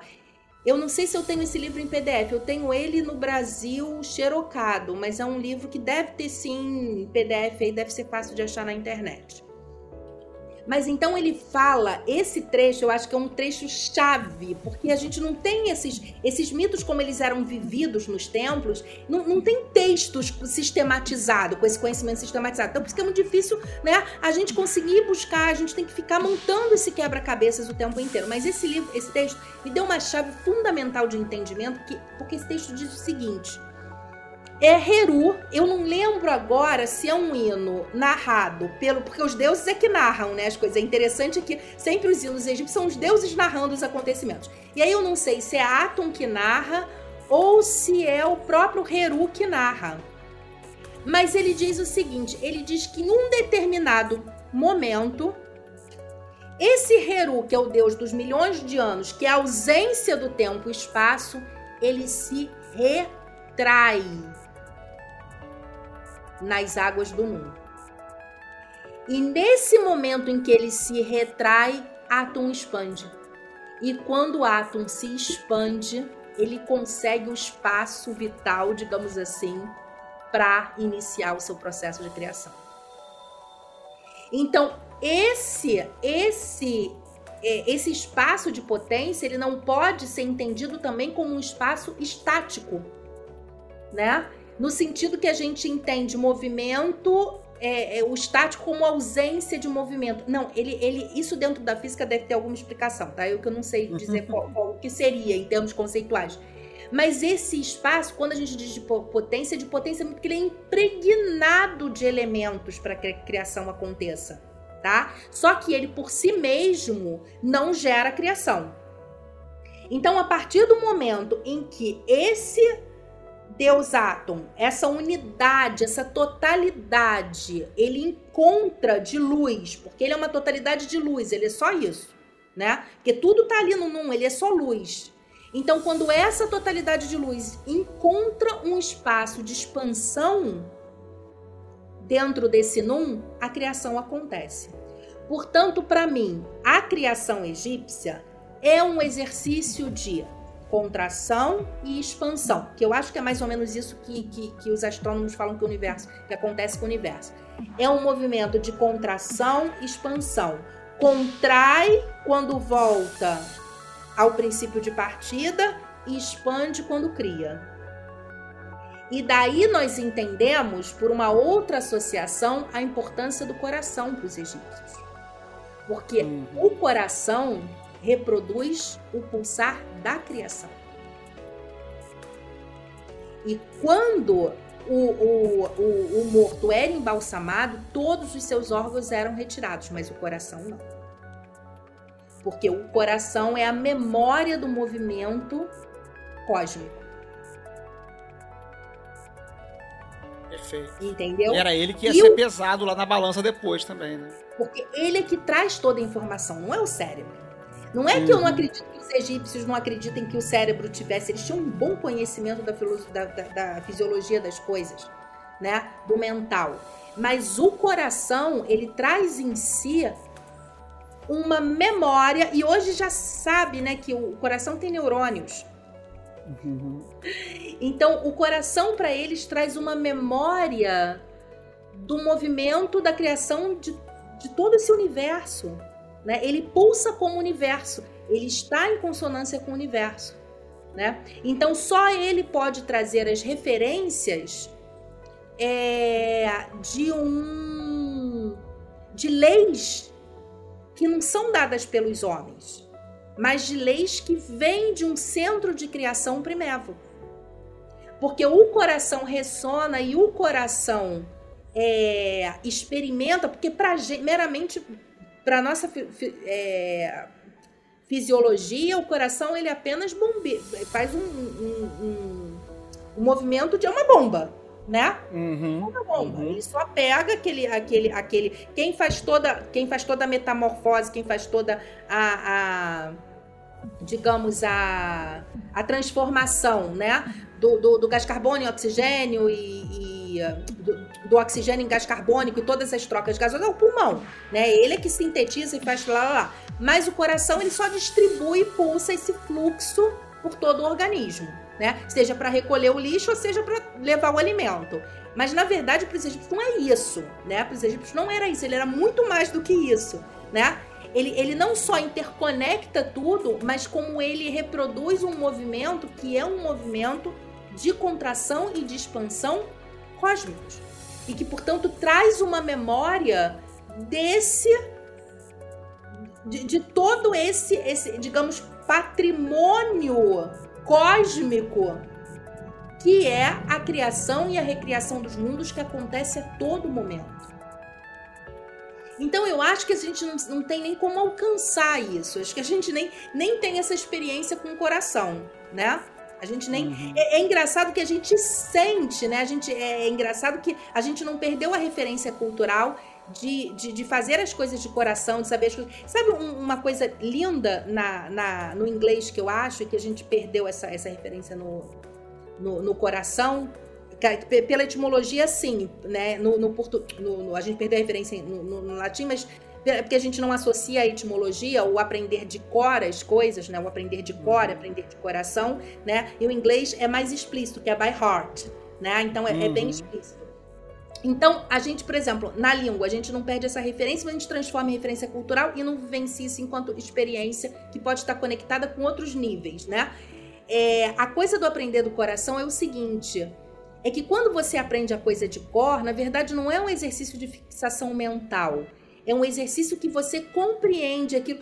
Eu não aprendo melhor tudo aquilo com, é, com, com, com que eu me identifico. Então, quando eu me identifico com uma matéria, eu não preciso nem estudar muito, ou, ou algum assunto, eu não preciso nem estudar muito, porque aquilo faz um sentido para mim que perpassa qualquer, qualquer ato mecanicista é, só puramente intelectivo porque aquilo ressona dentro de mim. Então é uma ideia de que um conhecimento verdadeiro de uma lei, ele vem do coração, ele não vem do cérebro.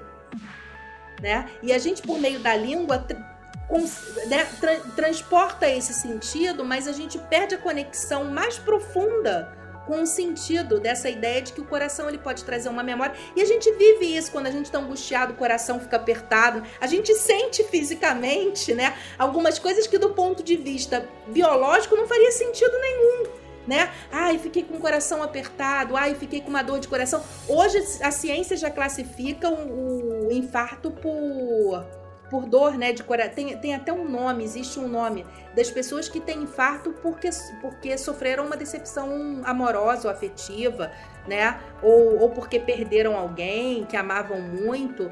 Então hoje isso já é classificado como como como a doença do coração por amor, a coração partido, eu acho que é. Eu acho que agora o nome é doença do coração partido. Quer dizer, então o coração não é só uma bomba, né, que bombeia sangue.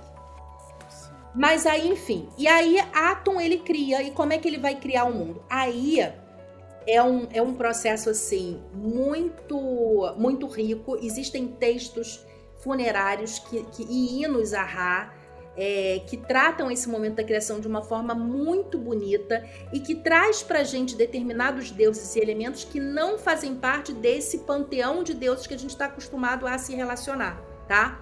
como os deuses que estão diretamente ligados ao primeiro movimento da criação, que são os deuses Shu e Tefnut, né? Uhum. E eu gosto de ver muito o movimento da criação, e isso é muito bem descrito por um hino de Ra, se não me engano, da 12 dinastia, em que Shu narra. É Shu, é Ra, Ra tem, tem uma, umas partes que Ra fala e Shu fala. Em que Ra vai descrevendo esse momento, esse primeiro momento da criação com uma expansão de luz e vento, né? E aí eu acho a metáfora muito bonita, porque aí Ra diz: a maior parte do meu corpo era Shu. Então, Vamos lá pegar aqui de uma maneira didática. Ra se expande. Então, em primeiro lugar, o movimento de criação é um movimento de expansão da luz. E quanto mais, obviamente, a luz se expande, mais as formas elas vão aparecendo, né? E a gente tem que entender que Ra está trabalhando com uma série de outros deuses. Ra está trabalhando com Tote, porque a informação tem que estar tá bombando, né? Circulando. Imagina circulando. Ra tá, tá, trabalhando com Pitá porque os mundos estão sendo construídos. Então tá todo mundo ali trabalhando junto, né? Sekhmet é aquele fluxo de informação ali correndo e Pitá pegando aquele fluxo e dando forma daqui, dando forma para ali. Então ali tá todo mundo, tem um monte de energias trabalhando ao mesmo tempo. Não é aquela coisa, ah, então criou os deuses, é, Ra se, é, é, Ra expandiu em luz e aí os deuses vão sendo criados. Não tem essa linearidade, né? Tá todo mundo ali trabalhando ao mesmo tempo. E aí é muito bonita essa descrição dessa imagem, porque é como se fosse um, imaginem assim, uma luz rasgando a escuridão, né? E gerando um vento cósmico. Porque o Shu é sempre associado ao vento, ao ar. E quase nunca é associado à luz mas ele é a própria expansão de luz de Ra. E essa expansão de luz gera um vento cósmico, porque quando a luz vai rasgando, o vento vai comendo, né? Uhum, uhum. E ele vai rasgando esse esse véu do não tempo e do não espaço, mas quem aí entra a potência complementar a ele que é Tefnut. Então nesse primeiro movimento de expansão é, da, da, da, criação, o primeiro par de deuses, entre muitas aspas, criado, né, que seriam esses dois atributos, na verdade, de, Ra, de, de, de Atom, que vão trabalhar. De Atom, tá certo? É que vão trabalhar, né? Quando, quando eu tô falando aqui de Ra, é Atom Ra, tá bom? Que eu falei agora sim, que eu falei Atom. Eu, eu, ia, eu, ia, falar, eu ia perguntar isso, porque você falou é, é, é Atom e depois falou Ra, mas assim, é, Atom Ra, existe essa, essa essa sobreposição aqui, né? No caso, o átomo é a própria. Essa. É, exatamente. Vamos, vamos imaginar de uma forma muito tosca. Átomo é o não criado, é o que tá lá potente no, no Num. Ra já é o totalmente manifesto. Tá? Perfeito, é o sol que a gente bom. vê. O tota-, E Atum Ra, ele na transição. Tum, tum, tum, tum, tum. Entendeu? Quando associa, é ele ali, é, é ele fazendo a transição do, do não manifesto para o manifesto. Então, o Atum Ra é, é, o work in progress, né? Ele ali fazendo o trabalhinho dele, tá? Então, aquele, aquele átomo vai rasgando, rasgando, rasgando, rasgando, rasgando, mas para ele rasgar esse tempo, tem que ter um espaço. E aí a coisa é muito sutil. Porque aí entra Tefnut. E quem é Tefnut? É o ventre cósmico. Porque ele só pode rasgar esse, esses véus do incriado se ele tiver um ventre. Tá? E olha o que é um poder de um ventre feminino. Se não tiver ventre, a semente não cresce. Entendeu? Então, então, Flávio, não dá pra gente colocar esses deuses no lugar da historinha de carochinha, entendeu? Eles estão falando de claro. leis da natureza. Para além de qualquer tipo de outra leitura psíquica ou espiritual que se falem deles. Tá? Eu preciso de um espaço para que essa semente germine, para que ela se desdobre em em formas, tá? E aí, a concepção de tempo e espaço que são inerentes à criação, porque a criação pressupõe isso, senão não é criação, é o incriado, volta lá para o espaço de potência. Essas, essas, é, esses dois, esse par, eles estão diretamente vinculados a atributos de Tefnut e de Shu.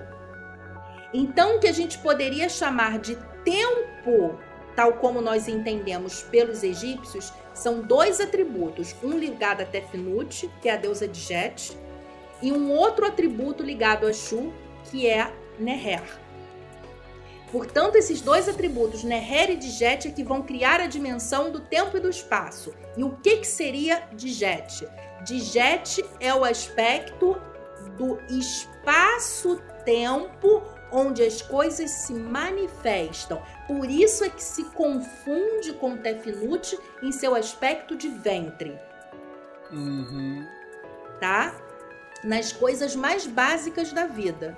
Se eu não decidir dar um espaço né, na minha manhã para fazer uma ginástica, ao invés de eu acordar nove, acordar sete e ir para academia, eu não crio nada de novo na minha vida.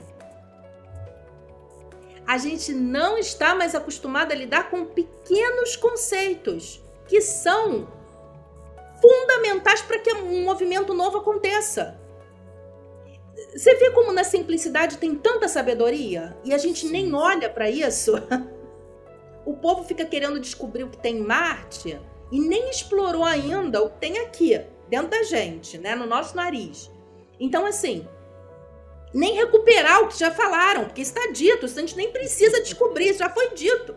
Né? Dizer, então eles estavam ali falando de uma criação num, num âmbito cósmico, mas eles estavam falando de uma coisa que a gente pode aplicar no nosso dia a dia, muito simples. Né? Então ele vai e cria Dijet, que é esse ventre, que é conhecido como essa, essa medição de tempo, é um espaço para o emergir das coisas, e Neher, que são os ciclos que é um aspecto vinculado a Shu, a masculino, são os ciclos cósmicos. Então, por exemplo, o tempo, como é medido, as estações, como é medido os ciclos é, é, da revolução dos planetas, né, do, do nascimento e da morte de mundos, tudo isso está dentro dos atributos de Shu, Neher, que são os ciclos que acontecem ao longo do tempo, né? E, por exemplo, isso pra gente é uma coisa distinta, porque a gente é uma coisa estranha, porque a gente funciona a partir do calendário, não é? O calendário da gente é linear. Ele começa em janeiro, ele termina em dezembro, termina 2021, começa 2022, começa 2023 e tal. Mas, por exemplo, vou dar um outro exemplo que, que aqui pela, pela, pela Grécia eu, eu senti isso é, mais forte e que isso num Ocidente, num determinado momento do Ocidente, também era, era vivido de uma forma mais intensa, até mesmo recentemente. Em alguns países, eu acredito que isso ainda aconteça, que é o tempo pelas festas. Aqui as pessoas não usam muito a marcação dos. dos do, quer dizer, usam pragmaticamente porque tem que trabalhar, porque tem que se programar e tudo. Mas culturalmente, a gente se, se pauta aqui nas festas religiosas. O tempo é cíclico aqui. Toda semana é Calia Domar, todo, por exemplo, todo mês. Começou o mês, Calomina, bom mês. É um ciclo, é tudo cíclico. As coisas mais ou menos funcionam assim, antes e depois da Páscoa, no período de Páscoa, a festa de Anunciação de Maria, a festa de. São todos os marcos, as pessoas mais ou menos se movimentam em torno de um tempo que é cíclico.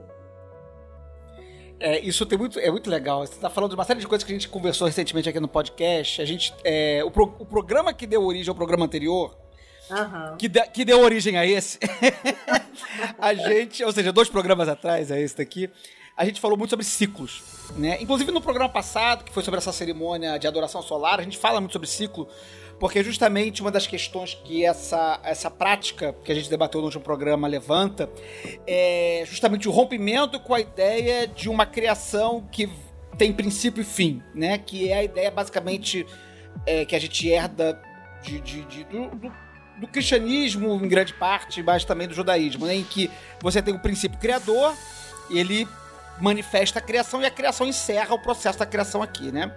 E que justamente a parte. E aí encerrou, né? Que criou, criou, acabou. E Exatamente. que essa, né, um, é um fim, um início e um final, né? Isso. E que aí, boa parte, inclusive, da, da, da- da- do esoterismo, do misticismo que se desenvolve a partir da Renascença é de retorno a essa origem, né? Você, tá aqui no, no, no fim do, do, do, do processo, você quer retornar lá pro, pro, pro Éden, né? E que, enfim, outras espiritu- espiritualidades, particularmente as que a gente gosta de falar aqui, né? É, diz que não, né? Que na verdade é cíclico, né? Que no final da criação, no, no- fim da criação, né? No, você tem o princípio criativo que vai se desenvolvendo e cria. E que aqui você tem outro princípio criativo que vai criar de novo. E que isso fica girando, girando. A gente falou muito sobre isso no último programa. Sobre esse aspecto giratório da criação, né? Como pro- uma proposta de, de, de, de rompimento com essa ideia de criação é, linear e que tem um início e que tem um final, né? Começa a conta de 1 a 10 e termina no 10 e acabou, né? É legal que a gente tá reconectando isso agora num, num- num- procedimento, num- numa ideia, num- numa Numa perspectiva, numa, cosmo- numa cosmovisão, Não, né? não. Uma cosmovisão mítica lá do Egito e que a gente tá tentando é, recuperar ou- ou reapresentar contemporaneamente através de outras mitologias, mas que, que bebem no Egito, por acaso ou não, né? que bebem no Egito, que tentam reconstruir essa, essa ideia de ciclo, né? Em que não tem fim. Em que as coisas estão sempre reiniciando, recomeçando, recomeçando. A gente falou muito sobre isso no programa passado e no programa retrasado também. É legal você estar falando isso de novo aqui, né? Exatamente, por isso que eu tô falando, eu não gosto de colocar a mitologia do Egito como um lugar de origem, porque essa criação ela tá acontecendo a todo momento. Não existe início, enfim, Uhum. entendeu? Esse movimento de manifestação, ele é uma, uma, digamos assim, entre aspas, uma etapa de um processo de recriação que é infinito e que a gente não tem nem como, a gente não tem nem como dar conta disso. Entendeu? É uma coisa que a gente suspeita, que a gente vai fazendo aqui na Terra, mas a gente não tem nem ideia do que seja esse universo. Imagina, a gente imaginar uma estrela que tá não sei quantos milhões de anos. Eu acho isso uma loucura. Sabe? É uma, uma loucura. Então, assim, é, para os egípcios não tem essa ideia de que começou. Tem uma ideia de que eu integro e recomeço. Integro algo e recomeço. Integro e recomeço.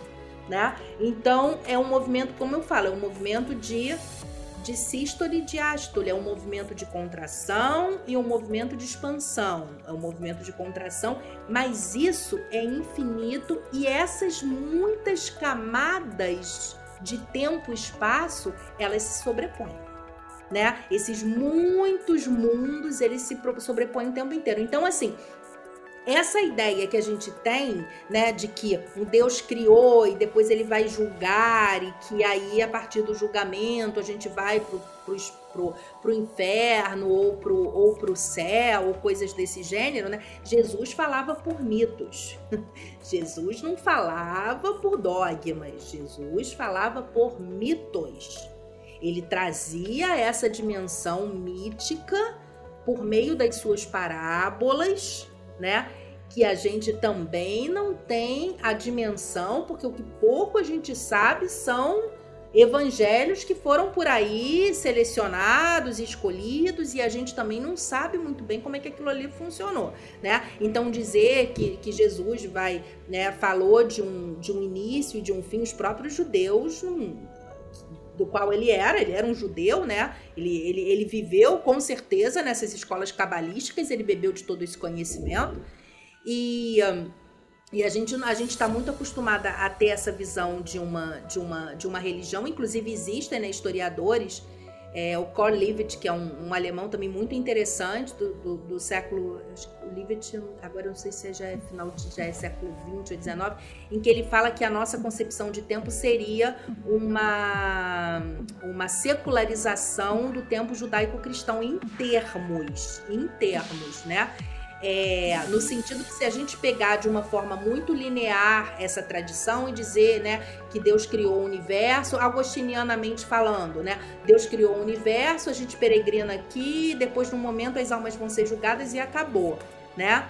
É, na verdade, quando a gente vivencia, por exemplo, a experiência de uma religião ortodoxa aqui, você entende que a coisa não é bem assim. Em termos teológicos, eu não posso dizer nada. Eu estou falando da experiência que eu tenho aqui, mas é de, um, de, um, de, um, de uma construção de vida que ela é totalmente cíclica, que ela é totalmente marcada pelos movimentos da natureza, né? E que não se sabe muito bem o que vai acontecer depois que a gente vai morrer, né? Mas assim, é, a, a forma de eu experimentar esse tempo é, ao longo do meu ciclo de vida nessa terra e, e, se eu entendo que o, o, cosmos talvez possa espelhar, como os egípcios diziam, a gente pode espelhar esses movimentos cósmicos maiores, essa ideia de linearidade é uma ideia totalmente artificial, porque isso não está presente na natureza. Muito bom. Então, é, ok, ok. Então a gente falou da. A gente tá falando aqui da Ened, né? Que é essa outra forma de, de configuração da, da, da, da das origens, né? Dos mitos de criação né? A gente teve aquela primeira, que foi a Ogdod, que eu não consigo falar direito, né? Que fala dos, dos, dos uhum. das forças primordiais, né? Das forças primordiais da criação. E agora a gente já falou já de, de, de enfim, com a recessão de, de, de, de Heru, né? Uhum. Aten se torna presente, manifesto, e dele surge o primeiro par, né? É Shu e Tefnut, e enfim, e depois o segundo par seria é, é Geb, a terra, e Nut, o céu. Seria isso? Pelo menos na minha. Na minha, na minha. No meu rascunho de Egito que eu sei aqui de superficial. Isso, e na nossa, e na nossa linearidade, digamos assim, né?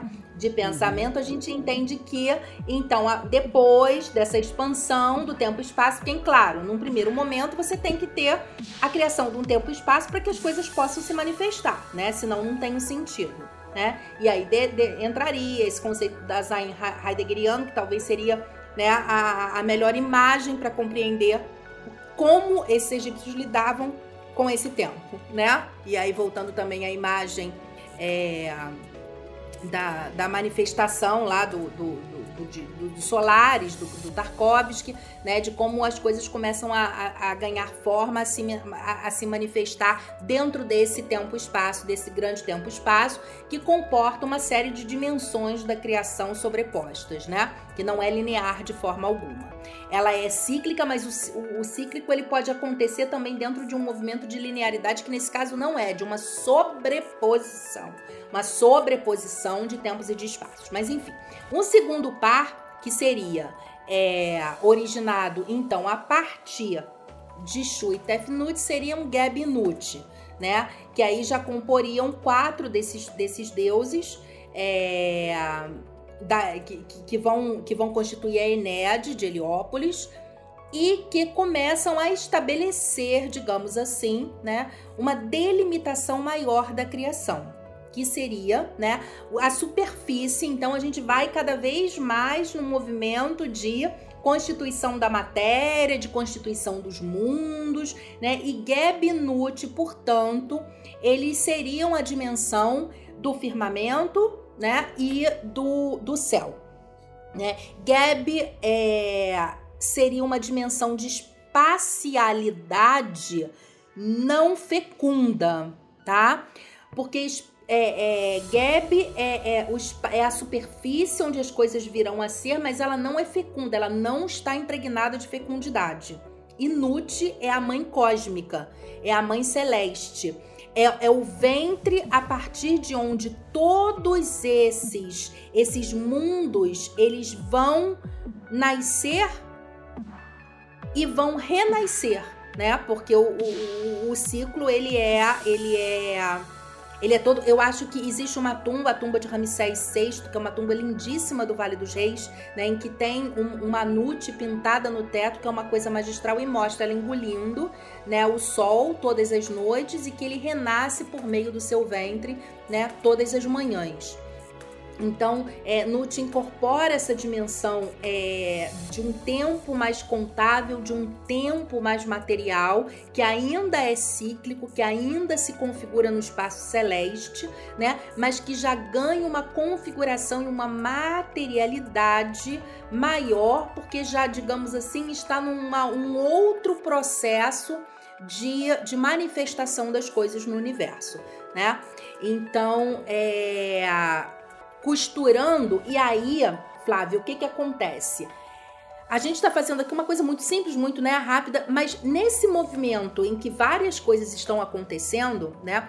Em que Chuta rasgando o céu, em que Tefnut está sendo ventre, em que Geb está dando o firmamento e Nut a terra, para que as coisas venham a se manifestar num mundo, né? Tal como nós é, possamos entender se a gente for pegar um, um exemplo que é a, um, a nossa criação, né? A criação do nosso planeta, da nossa terra, do Egito, de então, dentro desse movimento cósmico, muitas outras entidades estão atuando também, né? Quer dizer, muitas outras leis, muitas outras potências, tudo está acontecendo ao mesmo tempo.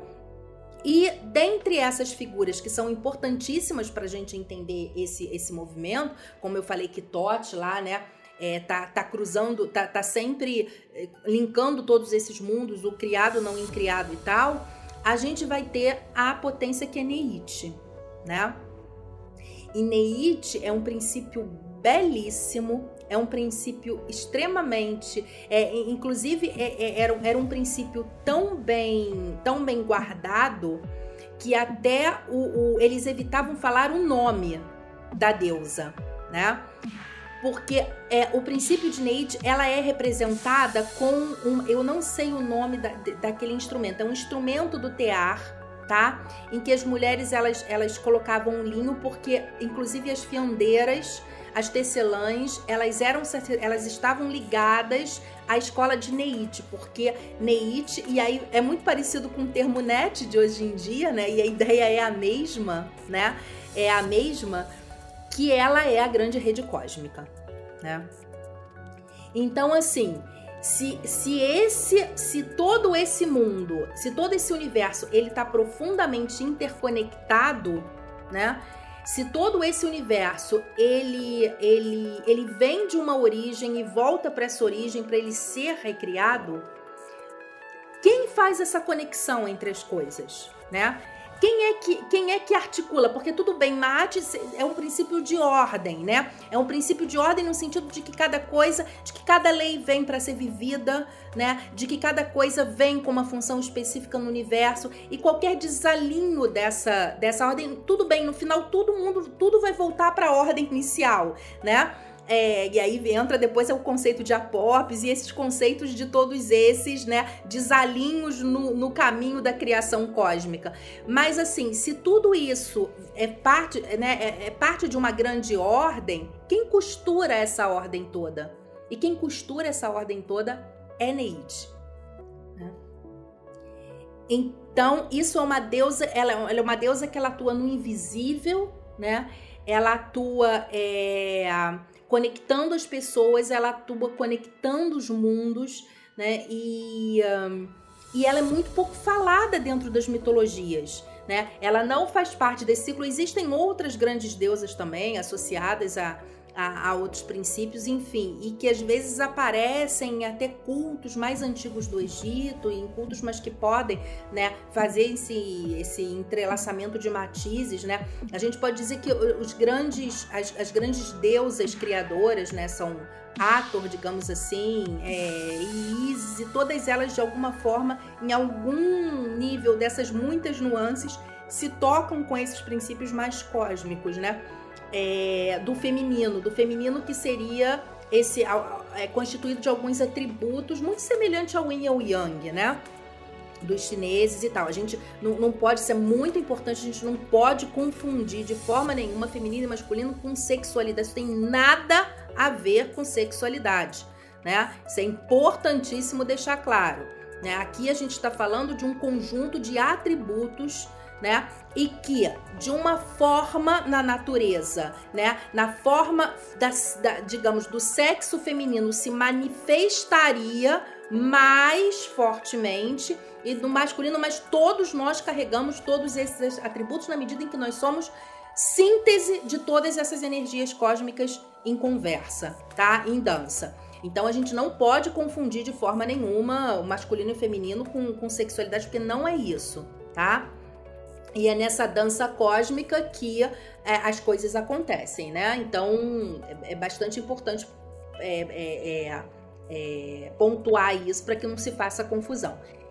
E, e, então, bom, então Neite vai costurando ao longo de toda essa essa essa essa essa odisseia cósmica, digamos assim, né, criacionista, ela vai costurando toda essa história, todo esse campo de manifestações no universo, né? Inclusive que é, essa imagem de rede eu já via é, alguns relatos de xamãs nativos da, da, das Américas e já vi alguns outros relatos. Eu acho isso muito curioso que em determinadas cerimônias eles dizem que eles veem é, uma teia eu, eu achei isso tão interessante, porque aí eu me lembrei, exatamente, eu me lembrei isso disso, Neide, que quando eles estão em, em seus êxtases, nas, nas suas atividades contemplativas, eles enxergam uma teia conectando as coisas.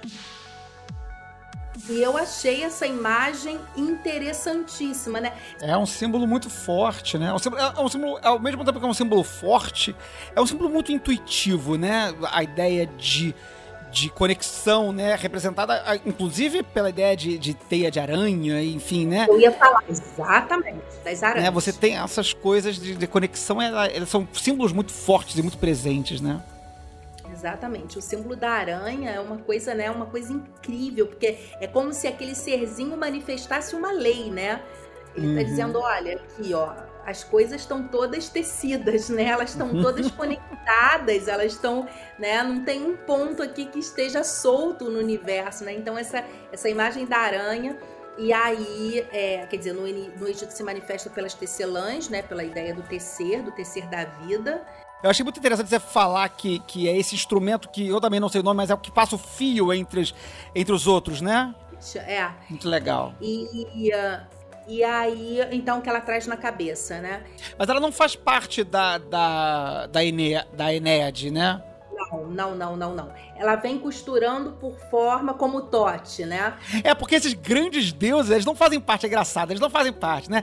Maate, Tote, né? É, é, Neite, é, eles estão meio que por fora, né? Eles meio que estão, tipo assim, estão ali, né? Ao redor, assim, né? Eles estão costurando tudo, né? Eles uhum. eles estão eles estão perpassando, eles estão num, num, outro, digamos, eles estão eles estão num outro lugar, né? Eles estão num outro lugar. E eu acho também que essa ênfase que a gente dá aos grandes deuses é uma coisa muito construída por nós. Uhum, Os egípcios uhum. não davam tanto essa ênfase, não, entendeu? Eu acho que essa coisa de construir as Opdoades, as Enéades, eu acho que isso é uma, é uma coisa que foi muito construída historicamente falando.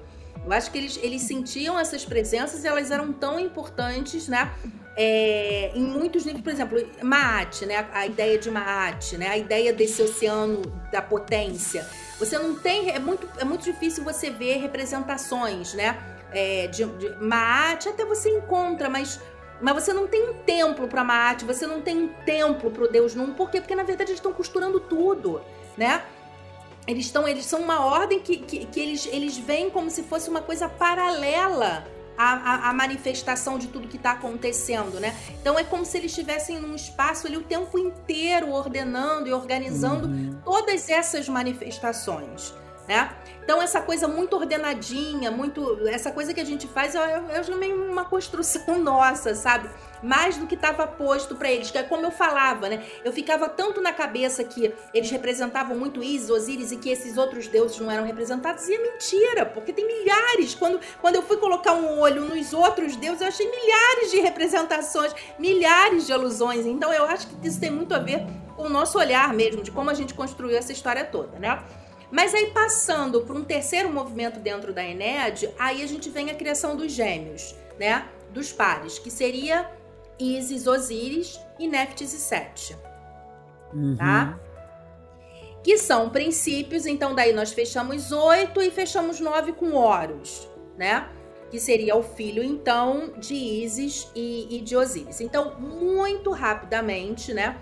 O que que representariam esses deuses, né? E aí você depois, Flávio, eu vou falar rapidamente, você me faz as perguntas que seriam mais pontuais em relação, né, a cada um deles dentro desse cenário, né? Mas eles seriam, digamos assim, são energias cósmicas, mas também energias bem mais quitônicas, bem mais ligadas à Terra e a esses ciclos cósmicos que nós vivemos aqui na Terra enquanto é, projeções de uma criação maior tá? Hum. Bom, Isis é muito semelhante ao nome, né, que vem de Physis, de natureza, tá? Então, Isis é aqui é aquela que manifesta a matéria, né? Então, é, é a mulher enquanto a manifestadora da matéria, né? Enquanto aquela que, que dá é, a, a, a aparência, a materialidade das coisas, né? Que estão estão manifestas no mundo, né? E ela vem acompanhada de Neftis, que é uma deusa quase nunca falada, né? Por uhum. nós, assim, no meio da, da, da egiptologia, e por quase nunca referida, e que ela é a meu ver, importantíssima porque ela está diretamente associada à Isa. A Isa ela tem um aspecto é, muito mais solar no sentido de que ela manifesta a criação, né? ela é um aspecto da manifestação da criação, da consciência. E, e, e Neftis, para mim, seria uma espécie de Isis arquetípica, tá? A Neftis seria a forma arquetípica a partir da qual Isis manifesta, né? Para mim, é, Neftis traz uma ideia do arquétipo das coisas que existem nesse mundo criado né? Uhum. Que é a coisa assim do mundo do mundo que é, depois vai ser uma questão platônica, isso vai ser uma questão que vai perpassar a tradição filosófica da Grécia, por exemplo, né? Aonde está o molde das coisas? Então, Neftis é esse é esse arquétipo, Neftis é essa forma que possibilita que as coisas é, venham a ser por meio de Isis, tá? Por isso é que elas são energias gêmeas, elas são energias intrinsecamente ligadas, tá? Bem como, por que, que eu tô falando desses complementos?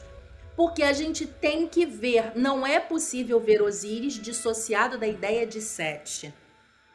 E por que uhum. isso? Porque Sete é visto como foi. Gente, eu, eu, eu, me dá uma raiva isso. Sete, Sete acho que é o mais mal representado dos deuses egípcios da cultura popular, assim. Me dá uma volta nisso, né? Que é a mesma, é, é o arquétipo de Judas Iscariote, né?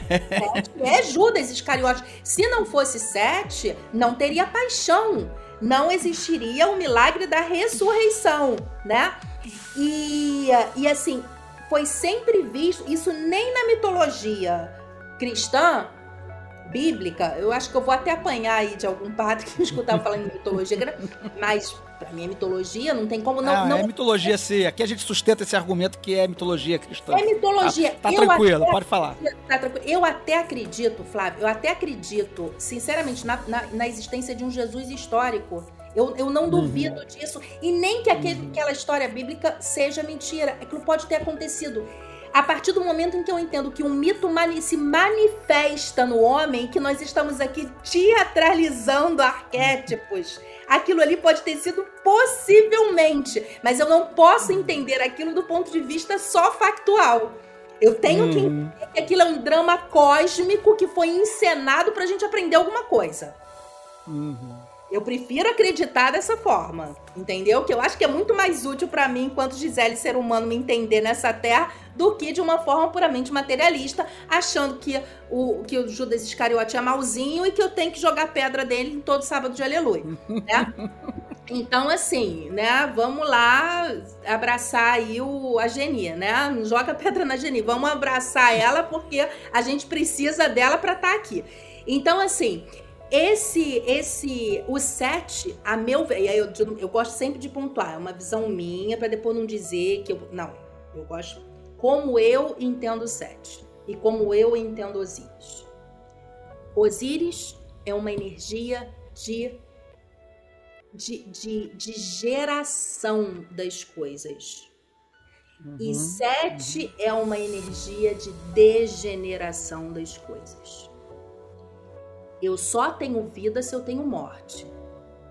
Não tem como eu polarizar o mundo se não tem um processo de decadência das coisas.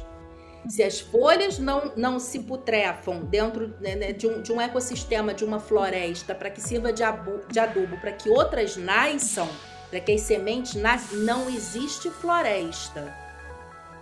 Então, a força de sete, o que sete traz como energia, como, como, como potência, ou seja lá como a gente quer chamar esses deuses, ou como lei cósmica, é a energia da degeneração das coisas. Sete é o cadáver, não, não é agradável a degeneração. Todo movimento de instabilidade é profundamente desconfortável, principalmente para gente que veio de uma crença materialista e evolucionista de que tudo vai ir para o melhor e que a ciência vai resolver o problema de todo mundo.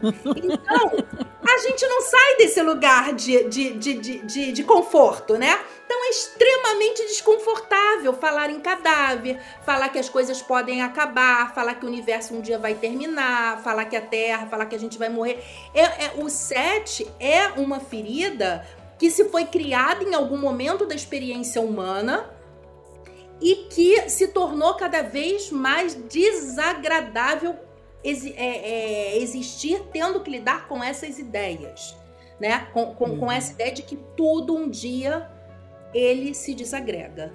Né? Então, o 7 é toda a energia, de, é, toda, é toda a concepção de que as coisas têm que morrer, de que os mundos têm que desmoronar, né? De que a planta ela tem que morrer para que ela sirva de adubo para que a energia irmã dele, que é Osíris, possa ter, agir como potência para que algo nasça num próprio ciclo.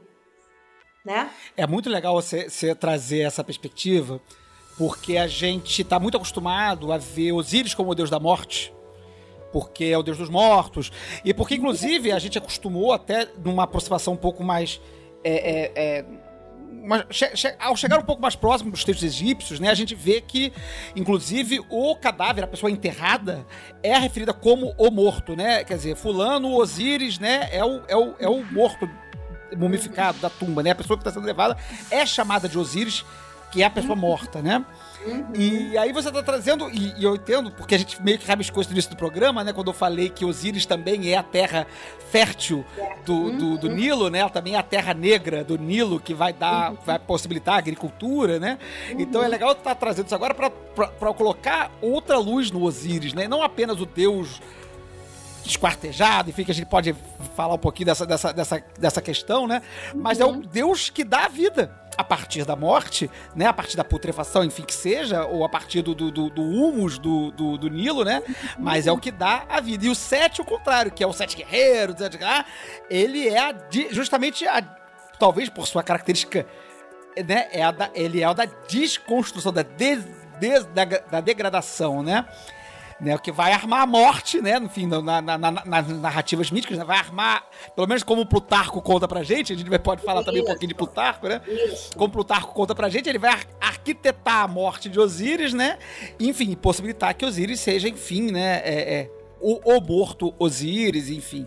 E dali vai vir Horus depois, que a gente pode vir falar ou não, né? Mas legal, porque a gente meio que inverte a, a perspectiva, na, meio que, que a gente costuma que, olhar para as coisas. Né? Exatamente, né? porque o que que acontece? Mas por que que as coisas são invertidas? É porque isso, isso eu tô te falando, é uma percepção muito minha, tá? Isso é uma construção. Uhum que eu criei, eu não li isso, eu criei dentro de mim para poder entender o que aparentemente parece ser uma contradição. Ué, como é que ele é um morto se ele, né, dá de novo até? Porque não, ele não é um morto. O morto é o potencial vivo. É isso é que tem que ser entendido. Não existe morte, existe a transformação. Ele é a transformação, ele é, ele é a metamorfose. O morto, o formato do, do da mumificação é, é o casulo da, da lagarta, entendeu? Uhum. A, o uhum. morto é o potencial é, é, novo homem, entendeu? Então o, o, morto, a morte não é morte, não, não, é, não é infertilidade. A morte é renascimento, né? E a morte de um ciclo, ela só pode acontecer se ela tiver ação desse outro Deus que é o Sete. Porque ele só pode ser potência para uma outra vida se aquele ciclo anterior dele é é encerrado. E alguém tem que fazer o trabalho sujo.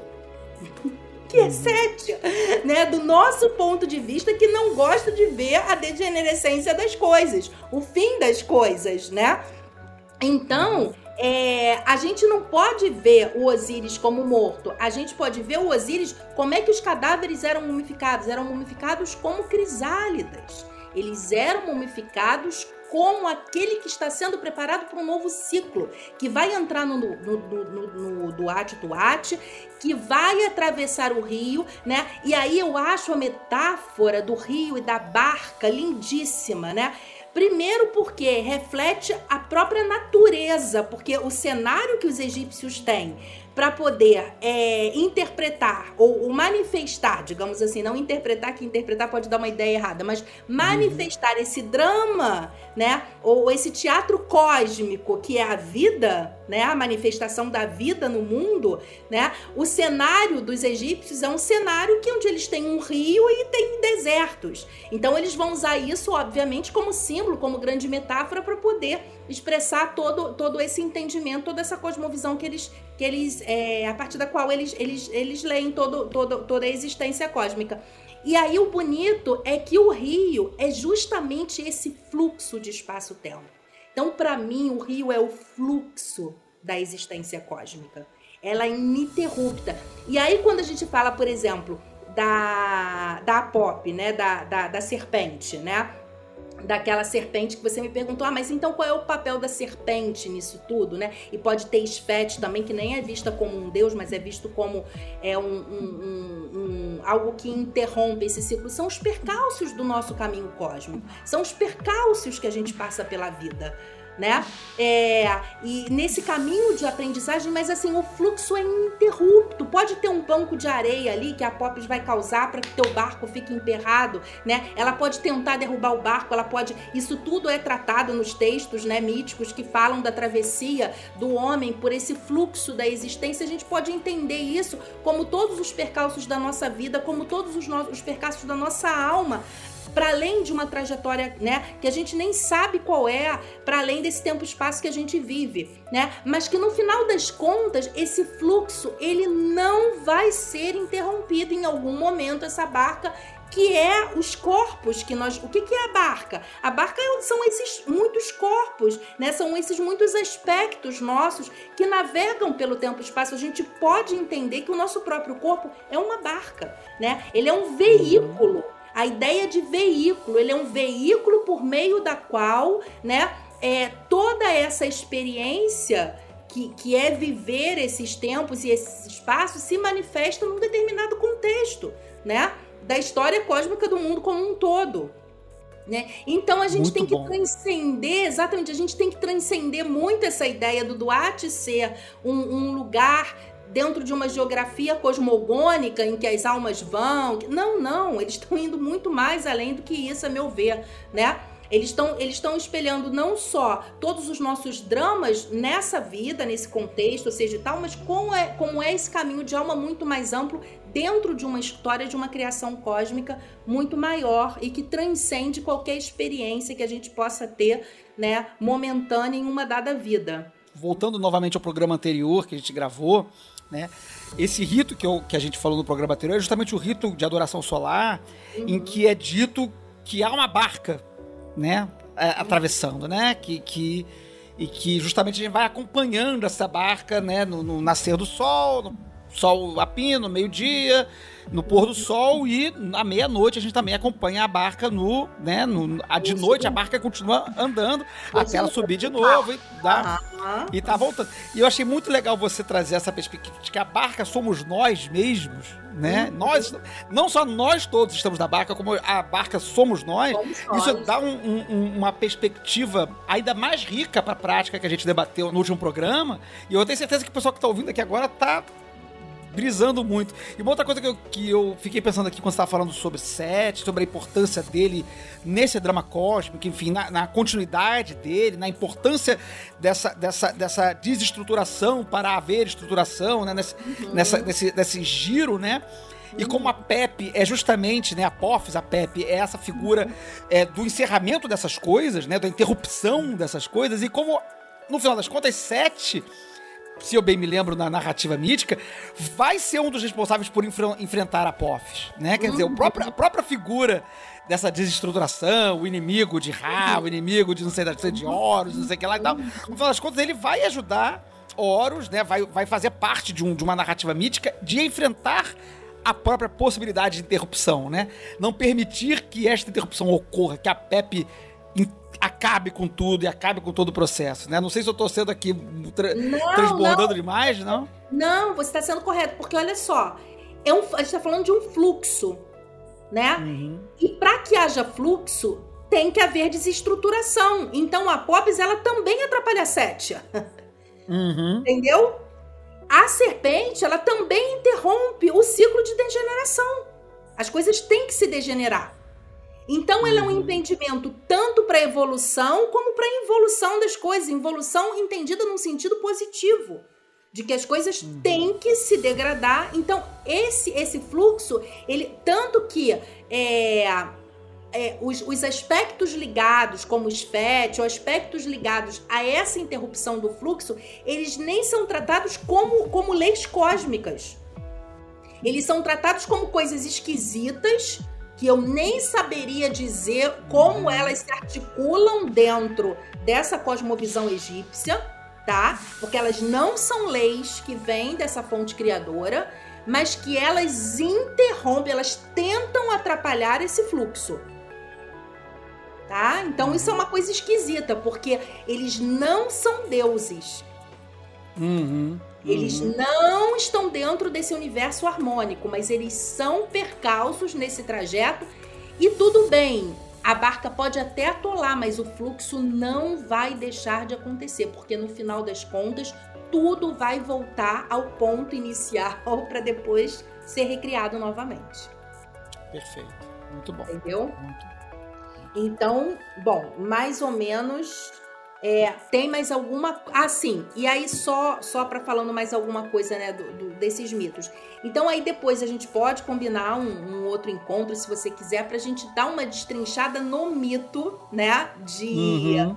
De Isis e Osíris é por Plutarco, eu posso até separar em algumas sessões para ir falando dos aspectos mais, mais pontuais dele, mas sempre lembrando que é uma referência é, a meu ver, aos mistérios de Eleusis, tá? Sim. Que eram justamente mistérios ligados à, à fertilidade da terra, né? É, a gente não pode esquecer é, é, que, que Deméter, né? A gente poderia associar aí é, do ponto de vista da mítica egípcia a, a Isis, né? Uhum. E ela faz toda uma trajetória para possibilitar que esse ciclo. Então, assim, se a gente for pegar o, o mito mesmo de Plutarco, a gente vê o quanto de, de grego ali, que de, de, coisas gregas, mas é possível, claro, trazer a referência do Egito. Só que sempre entendendo que nesse caso aí é como se o Horus representasse a Perséfone, né? Segundo Plutarco, Sim. né? A gente... É, eu até li sobre isso, sobre essa questão do Horus Persephone. Engraçado você falou isso agora. E eu, eu, li isso muito passando, meio que de sem querer, essa semana. Ah, é? E, mas assim, super por alto. E eu sempre falo isso, né? Que a gente, a gente hoje em dia, a gente no, no, nas nossas. Nos nossos, nas nossas práticas esotéricas contemporâneas, a gente olha muito pro mito de Isis e Osíris e Horus, né? Pela lente de Plutarco, né? A gente, a gente, a gente bebe Plutarco que, que era grego, né? Era um grego olhando pro Egito e falando, caraca, olha só, entendi tudo. Entendeu tudo dentro da perspectiva dele, né? Dentro da leitura dele. Inclusive. Romano, exatamente. É, a gente teve agora, saiu agora, agora, este mês, está, está no correio vindo para cá para casa.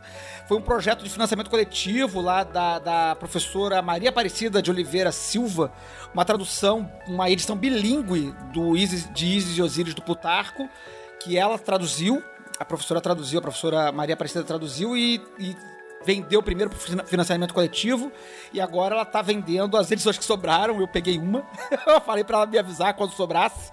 Ela me mandou um e-mail, ah, sobrou aqui um negócio aqui. Aí eu já pedi, peguei uma só, não sei quantas sobraram, não sei como é que tá sendo para vender, conforme eu quando esse episódio for publicado, vou ver se eu falo com ela, se quem tiver interesse, se pode entrar em contato com ela ou buscar a página.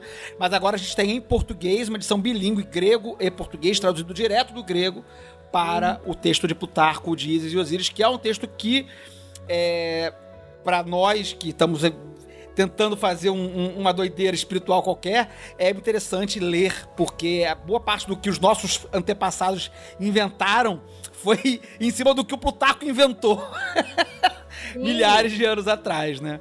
Que Sim. não é exatamente egípcio, né? Não é exatamente o Egito como ele foi, né? Os mitos vividos pelos egípcios, né? Claro que as referências míticas, elas sempre, é, elas, te, quer dizer, não, não todas, óbvio, né? Mas algumas, principalmente quando elas tratam de, de forças quitônicas ligadas à natureza, né? Não estou falando aí do mito de Édipo, não estou falando desses mitos que tra tratam hum. de, de, de, de, arquétipos, né? É, culturais que, que não tem necessariamente a ver com, com o que a gente está lidando com, com, com esses com, essas, com esses deuses arquetípicos que tratam de, de, de, fenômenos ligados à natureza e à geração da vida na Terra ou a geração da vida no uhum. cosmos. Né? Então, quando a gente trata dessas potências, existem muitas ligações né? nas míticas de, de várias partes do mundo, né? não é só do mundo mediterrâneo. Mas é claro que na época de Plutarco, é, ainda existia. Você vê Heródoto mesmo, ele narra que ele, ele tenta ir nos templos, mas os deuses meio que dão uma brecada nele, né? Uhum. É claro, porque ele não era um iniciado, mas é possível que muitos fossem iniciados e que muitos desses, desses gregos, até mesmo do período romano, eles ainda frequentavam as escolas, principalmente Alexandria, né? O contato sempre foi muito forte de Alexandria com, com as ilhas gregas e com, e com o continente mas é muito possível que eles trouxessem muitas, muita, muito conhecimento do Egito e fizesse, claro, aí de uma forma, né, aproximassem, já que estão lidando com fenômenos da natureza semelhantes, então é óbvio que tem semelhanças, ainda que a roupagem de um, né, seja travestida de, de Deméter, Perséfone e Hades, e a roupagem do outro seja travestida aí de Osíris, Isis e Horus. Mas assim, na configuração geral do mito, né, quando você lê pro Plutarco, você vê claramente que aquilo ali é uma é algo é, egípcio. Agora, a gente sabe muito pouco desses desses desses mistérios, desses ritos, né? Uhum. Inclusive também existia aqui na Grécia pena de morte caso é, alguém contasse o que acontecia dentro do, do, do... dos ritos, dos mistérios. Dentro dos mistérios, né? Mas assim. Senão não seriam mistérios, Arabot. Tinha que ser pra ser mistério, tinha que ser mistério. Não, não ia mistério. fantástico. Não ia né? ser misterioso. Até hoje existe, né, a, a Hierozedós, que é a Via Sacra. Ela existe hoje, é uma estrada, tudo bem, mas ainda tem lá, Hierozodós, ainda tem os, os, os, os, os Porque o povo pensa em Grécia, pensa em ilha, né? Pensa em Mykonos. Eu falo, pensa em festinha em Mykonos. Mas as pessoas não têm noção do que, isso aqui tá aqui. Tá tudo aqui, ó. Se você quiser, tá tudo aqui. Tudo. Tudo que você quiser do, do mundo antigo, você encontra em algum lugar. E aí, inclusive, eu fui fazendo parênteses. Quando eu fiz 40 anos, eu falei assim, eu preciso passar os 40, eu quero passar aqui na Grécia e eu falei, bom, eu quero, eu quero passar os meus 40 anos aos pés do pai Zeus. Eu vou até o Monte Olimpo e eu fui. Desavisada, peguei oito ônibus para chegar, então uma loucura, mas cheguei, porque o Olimpo é bem mais ao norte. E aí eu cheguei toda feliz, lá, lá, lá, lá. O que que tem aos pés do Monte Olimpo? Um templo de Ísis. Não é um templo. É, eu falei, gente, vocês estão brincando comigo, né? Aos pés do Monte Olimpo tem um templo de Isis. Eu falei, isso não é possível. Isso eu, isso eu tô delirando, isso não é verdade. É um templo dedicado a Isis. Então, assim, maravilhoso, né? Quer dizer, então esses mundos eles estão eles estão em bastante diálogo. Aí aqui você vai pela Hierodose, você vai e chega até Eleus e aí tem templos de Afrodite e tal. E o engraçado, interessante, é que você falou dessas coisas dos falos, né? Porque Osíris é, então mito gira em torno, né? De uma das partes que não foi encontrada por Isis, que foi o falo que tem que ser reconstruído. Gente, bom, isso aqui primeiro que você já. Se você for comprar um chaveirinho em Monastirá, que na Zena já é um, já é um chaveirinhos de falo. É, é a sociedade falando até hoje, né? O Gré. Não você... vai ser por falta, não vai ser por falta que, que, que, que Osiris não vai, não vai dar um. Chega, chega mais ali na Isis depois. Vai, Gente, tem, tem é chaveirinho de todo lado. Né? Aí é o que eu fico brincando. Quem disse que os gregos são racionais, né? Porque é um festival de falo e de. E ao longo do caminho, né, que você vai até isso, é, até, até o templo de, de Deméter, né? É, você vai encontrando sítios arqueológicos em que eles iam depositando pequenas vaginas e pequenos falos. Era um rito de fertilidade, mas quando a gente fala de fertilidade, não é só do ponto de vista sexual, é do ponto de vista da criatividade, da criação. Uhum. Né? Uhum. Então, é, eram, eram ritos profundamente criativos, né? No sentido de que essa criação, porque a gente liga só a criação à materialidade, a ter alimento, né? Ou a ter, ou a gerar filhos. Não, mas a, a mesma energia que cria os, o, a vida material, ela cria também as ideias, hum. né? E para que essas ideias elas continuem, tanto que a deusa Vênus é a, é a deusa do ponto de vista, por exemplo, da, astro, da astrologia, né? A astrologia, Vênus não é, não é a beleza, Vênus é a criatividade, é a criação, né? Vênus é a criação. Eu posso tanto ter filhos é, é, humanos, matérias, como eu posso fazer um livro e um filho, né? Criação, hum. um livro é um filho, né? Uma obra é um filho. Qualquer obra de arte é um filho né? Então, é, então é, é, é, nesse sentido, quer dizer, você, eles iam caminhando, eles saíam aqui do, do, da Acrópole, eles saíam dos pés da Acrópole, né? Passavam pelo cemitério Queramicós, iam caminhando, caminhando ao norte, chegavam a Eleusis, exaustos no final do dia, porque era uma caminhada de dia inteiro, né? Parte, algumas pessoas ficavam do lado de fora e existe toda uma, uma uma, uma mítica que. Ai, agora eu esqueci, acho que é Jamblico. Não, não é Jamblico, não, que viajou, fez muitos relatos. Agora é com P o nome, como é que eu não vou. Esqueci. Mas, mas tem um, um, um historiador que faz muitos relatos do mundo antigo, ele viaja por esses templos todos, ele descreve, né? E existe toda uma polêmica se lá dentro se usava algum tipo de planta alucinógena. Uhum. A gente chegou a debater isso aqui algumas vezes. Exatamente. O Caicon, né? O que o... que entrava no... Ca... Era Caicon, né? A bebida, né? É, é, é, Acho é. é Caicon. É, é. Acho que é Caicon, agora fiquei na dúvida. É isso mesmo, é, é. Eu cheguei até a ler recentemente um, um hum. artigo em que tentaram reconstituir a partir de algum, não sei se de resto de cumbuca, não sei, o que que era, enfim, qual era o fungo que tinha ali dentro que possivelmente podia ser alucinógeno, que dava na, no trigo, enfim. Tem várias hipóteses interessantes. Exatamente. É, várias hipóteses interessantes. Exatamente sobre isso. Mas o interessante é, é, é, se eles tomavam alguma coisa ou se não tomavam. Por exemplo, no Egito eu acho que eles não tomavam nada, eu acho que eles já viviam um barato de, de se comunicar, entendeu? Aquilo ali já era um barato coletivo, ninguém precisava tomar nada para se conectar com nada, né? Talvez por meio de talvez por meios, mas não exatamente por aquilo, mas independente daquilo, o importante é isso, é que eles estavam dialogando com o inconsciente. Essa referência que eu acho que é importante pra gente.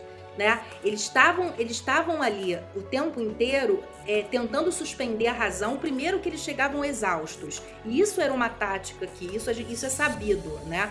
Eu não sei se ainda se pratica isso atualmente em algum, em algum rito, em alguma coisa assim, mas você tem que exaurir o corpo e a mente. Né? Tem sim, tem sim.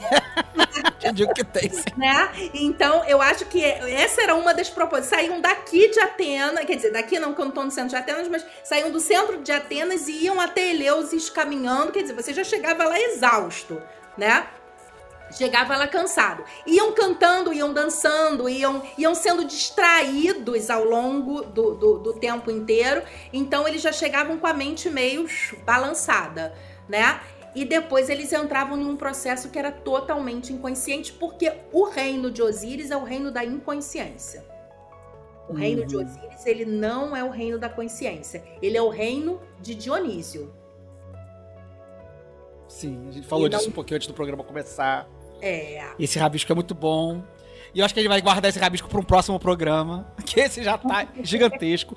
Eu até comentei com algumas pessoas aqui agora, gente, a gente tá indo para quatro horas de programa daqui a pouco. O pessoal tá louco. é... Mas assim, eu acho que a gente, cara, a gente conseguiu atravessar primeiro por um debate muito bacana sobre a experiência e a, e a perspectiva da, das divindades, coisa que a gente já havia explorado no programa anterior de anos atrás, mas acho que a gente conseguiu avançar nessa discussão e para lugares mais profundos do que a gente que já haviam sido profundos no programa anterior, uhum. mas acho que a gente conseguiu fazer uma coisa é, é, é nova aqui, né, e para outros lugares. E depois essa, essa, esse debate sobre, sobre os mitos criativos, né, da da Ogdod e da Ened, que eu ainda vou aprender a falar sem pensar um dia, né? É, e eu vou fazer o seguinte: em vez de a gente fazer um podcast sobre isso, eu vou pensar ainda e você ver a possibilidade da gente fazer uma live e aí sim com. Aí você arruma PowerPoint, foto, etc. Pra gente discutir essa questão dos mitos de Isis, Osíris e Horus e as articulações com Eleusis. A gente pode fazer isso num, numa apresentação online, em vez de ser só podcast. A gente tem alguns eventos online que a gente faz aqui periodicamente. E eu acho que poderia. Acho que seria um formato interessante para isso. Gente, que aí a gente abre para perguntas das pessoas e fica uma coisa mais dinâmica também depois. Fica o convite pra gente fazer um, um que a gente chama de bar aqui, que é um tipo um bar que a gente junta e depois a gente vai pro, pro Discord e fica batendo papo lá fora da live. Mas, cara, nossa senhora, não sei nem o que dizer, foi incrível. Ai, e, enfim, uma infinidade, né? Dá pra fazer mais 300 mil programas, né? A gente, eu, ah, eu ia perguntar para você sobre estela funerária, mas eu acho que de repente a gente pode chamar o, o Moacir, se a gente tiver tempo. Moacir, gente, falei Moacir, mas não. Moacir. Moacir, Moacir. A gente pode chamar o Moacir pra gente, de repente, fazer um programa sobre estela funerária, enfim, sobre, sobre outras, outras recortes, né? E outras paradas interessantes pra gente falar. Mas, nossa, para um programa só, acho que a gente já teve coisa dessa aqui. Queria agradecer demais a sua presença. Nossa, demais, demais, Imagina, demais. Eu, eu é que agradeço e... o convite. E me sinto honrada em poder, em poder difundir esse conhecimento, porque a gente tem que dar outros passos, né? Chega de ficar só. Claro que de nenhuma forma eu estou me desfazendo trabalhos arqueólogos, que é incrível, né? Uhum. E de outros historiadores que seria muito desonroso, né? Falar que nenhum trabalho serve para nada. Não, não se trata disso de forma alguma mas da gente entender que a gente pode aprofundar determinados assuntos, né, e ver as coisas por outras perspectivas e derrubar algumas visões, como essa mesmo do mito em si, que não tem sentido nenhum, e a gente tem material sobre isso, né? A gente tem filósofos falando sobre isso, a gente e tem que trazer isso à luz, né, para que outros, outros é, pesquisadores daqui para diante possam partir desses pontos e não ter que ficar partindo de pontos anteriores, né, para cada vez lançar a luz sobre esses assuntos sob outras perspectivas. Muito bom, muito bom. Eu acho que é isso, eu acho que isso tem muito a ver com o que a gente faz aqui no, no Calem, pontualmente, que é tentar sempre é, é, é jogar é, é, ar né, nesses debates, tentar reorganizar essas coisas que às vezes ficam muito engessadas pela tradição. A gente acha que tradição é muito legal para manter as coisas mais ou menos organizadas, mas às vezes a gente tem que dar umas marteladas mesmo, quebrar tudo e ver o que aparece por baixo. né? E às vezes é martelando, a gente encontra as coisas que estavam lá no passado, né? A gente, às vezes nem necessariamente construindo algo necessariamente super novo, né? A gente só tá lançando o olho para coisas que. Exatamente. O que está mais interno, né? O que está mais intocado, né? E com muita, e, com, e, com, e, muita consciência. Eu acho que o importante, Flávio, é a gente ter muita consciência do lugar a partir do qual a gente está falando. O mundo, eu acho que a gente só pode ter maturidade para olhar para a realidade de uma outra maneira se a gente estiver muito consciente do lugar que a gente está, né? Que mundo é esse? O que nos constituiu enquanto seres que acreditamos numa ciência? Que... Não é de jeito nenhum falar de ele não acredita na ciência, não é isso. Né? Eu até brinco com os meus alunos, eu falo, se eu tiver alguma doença, eu vou primeiramente no médico, eu não vou a um pajé. Eu sou uma pessoa do século XXI, né?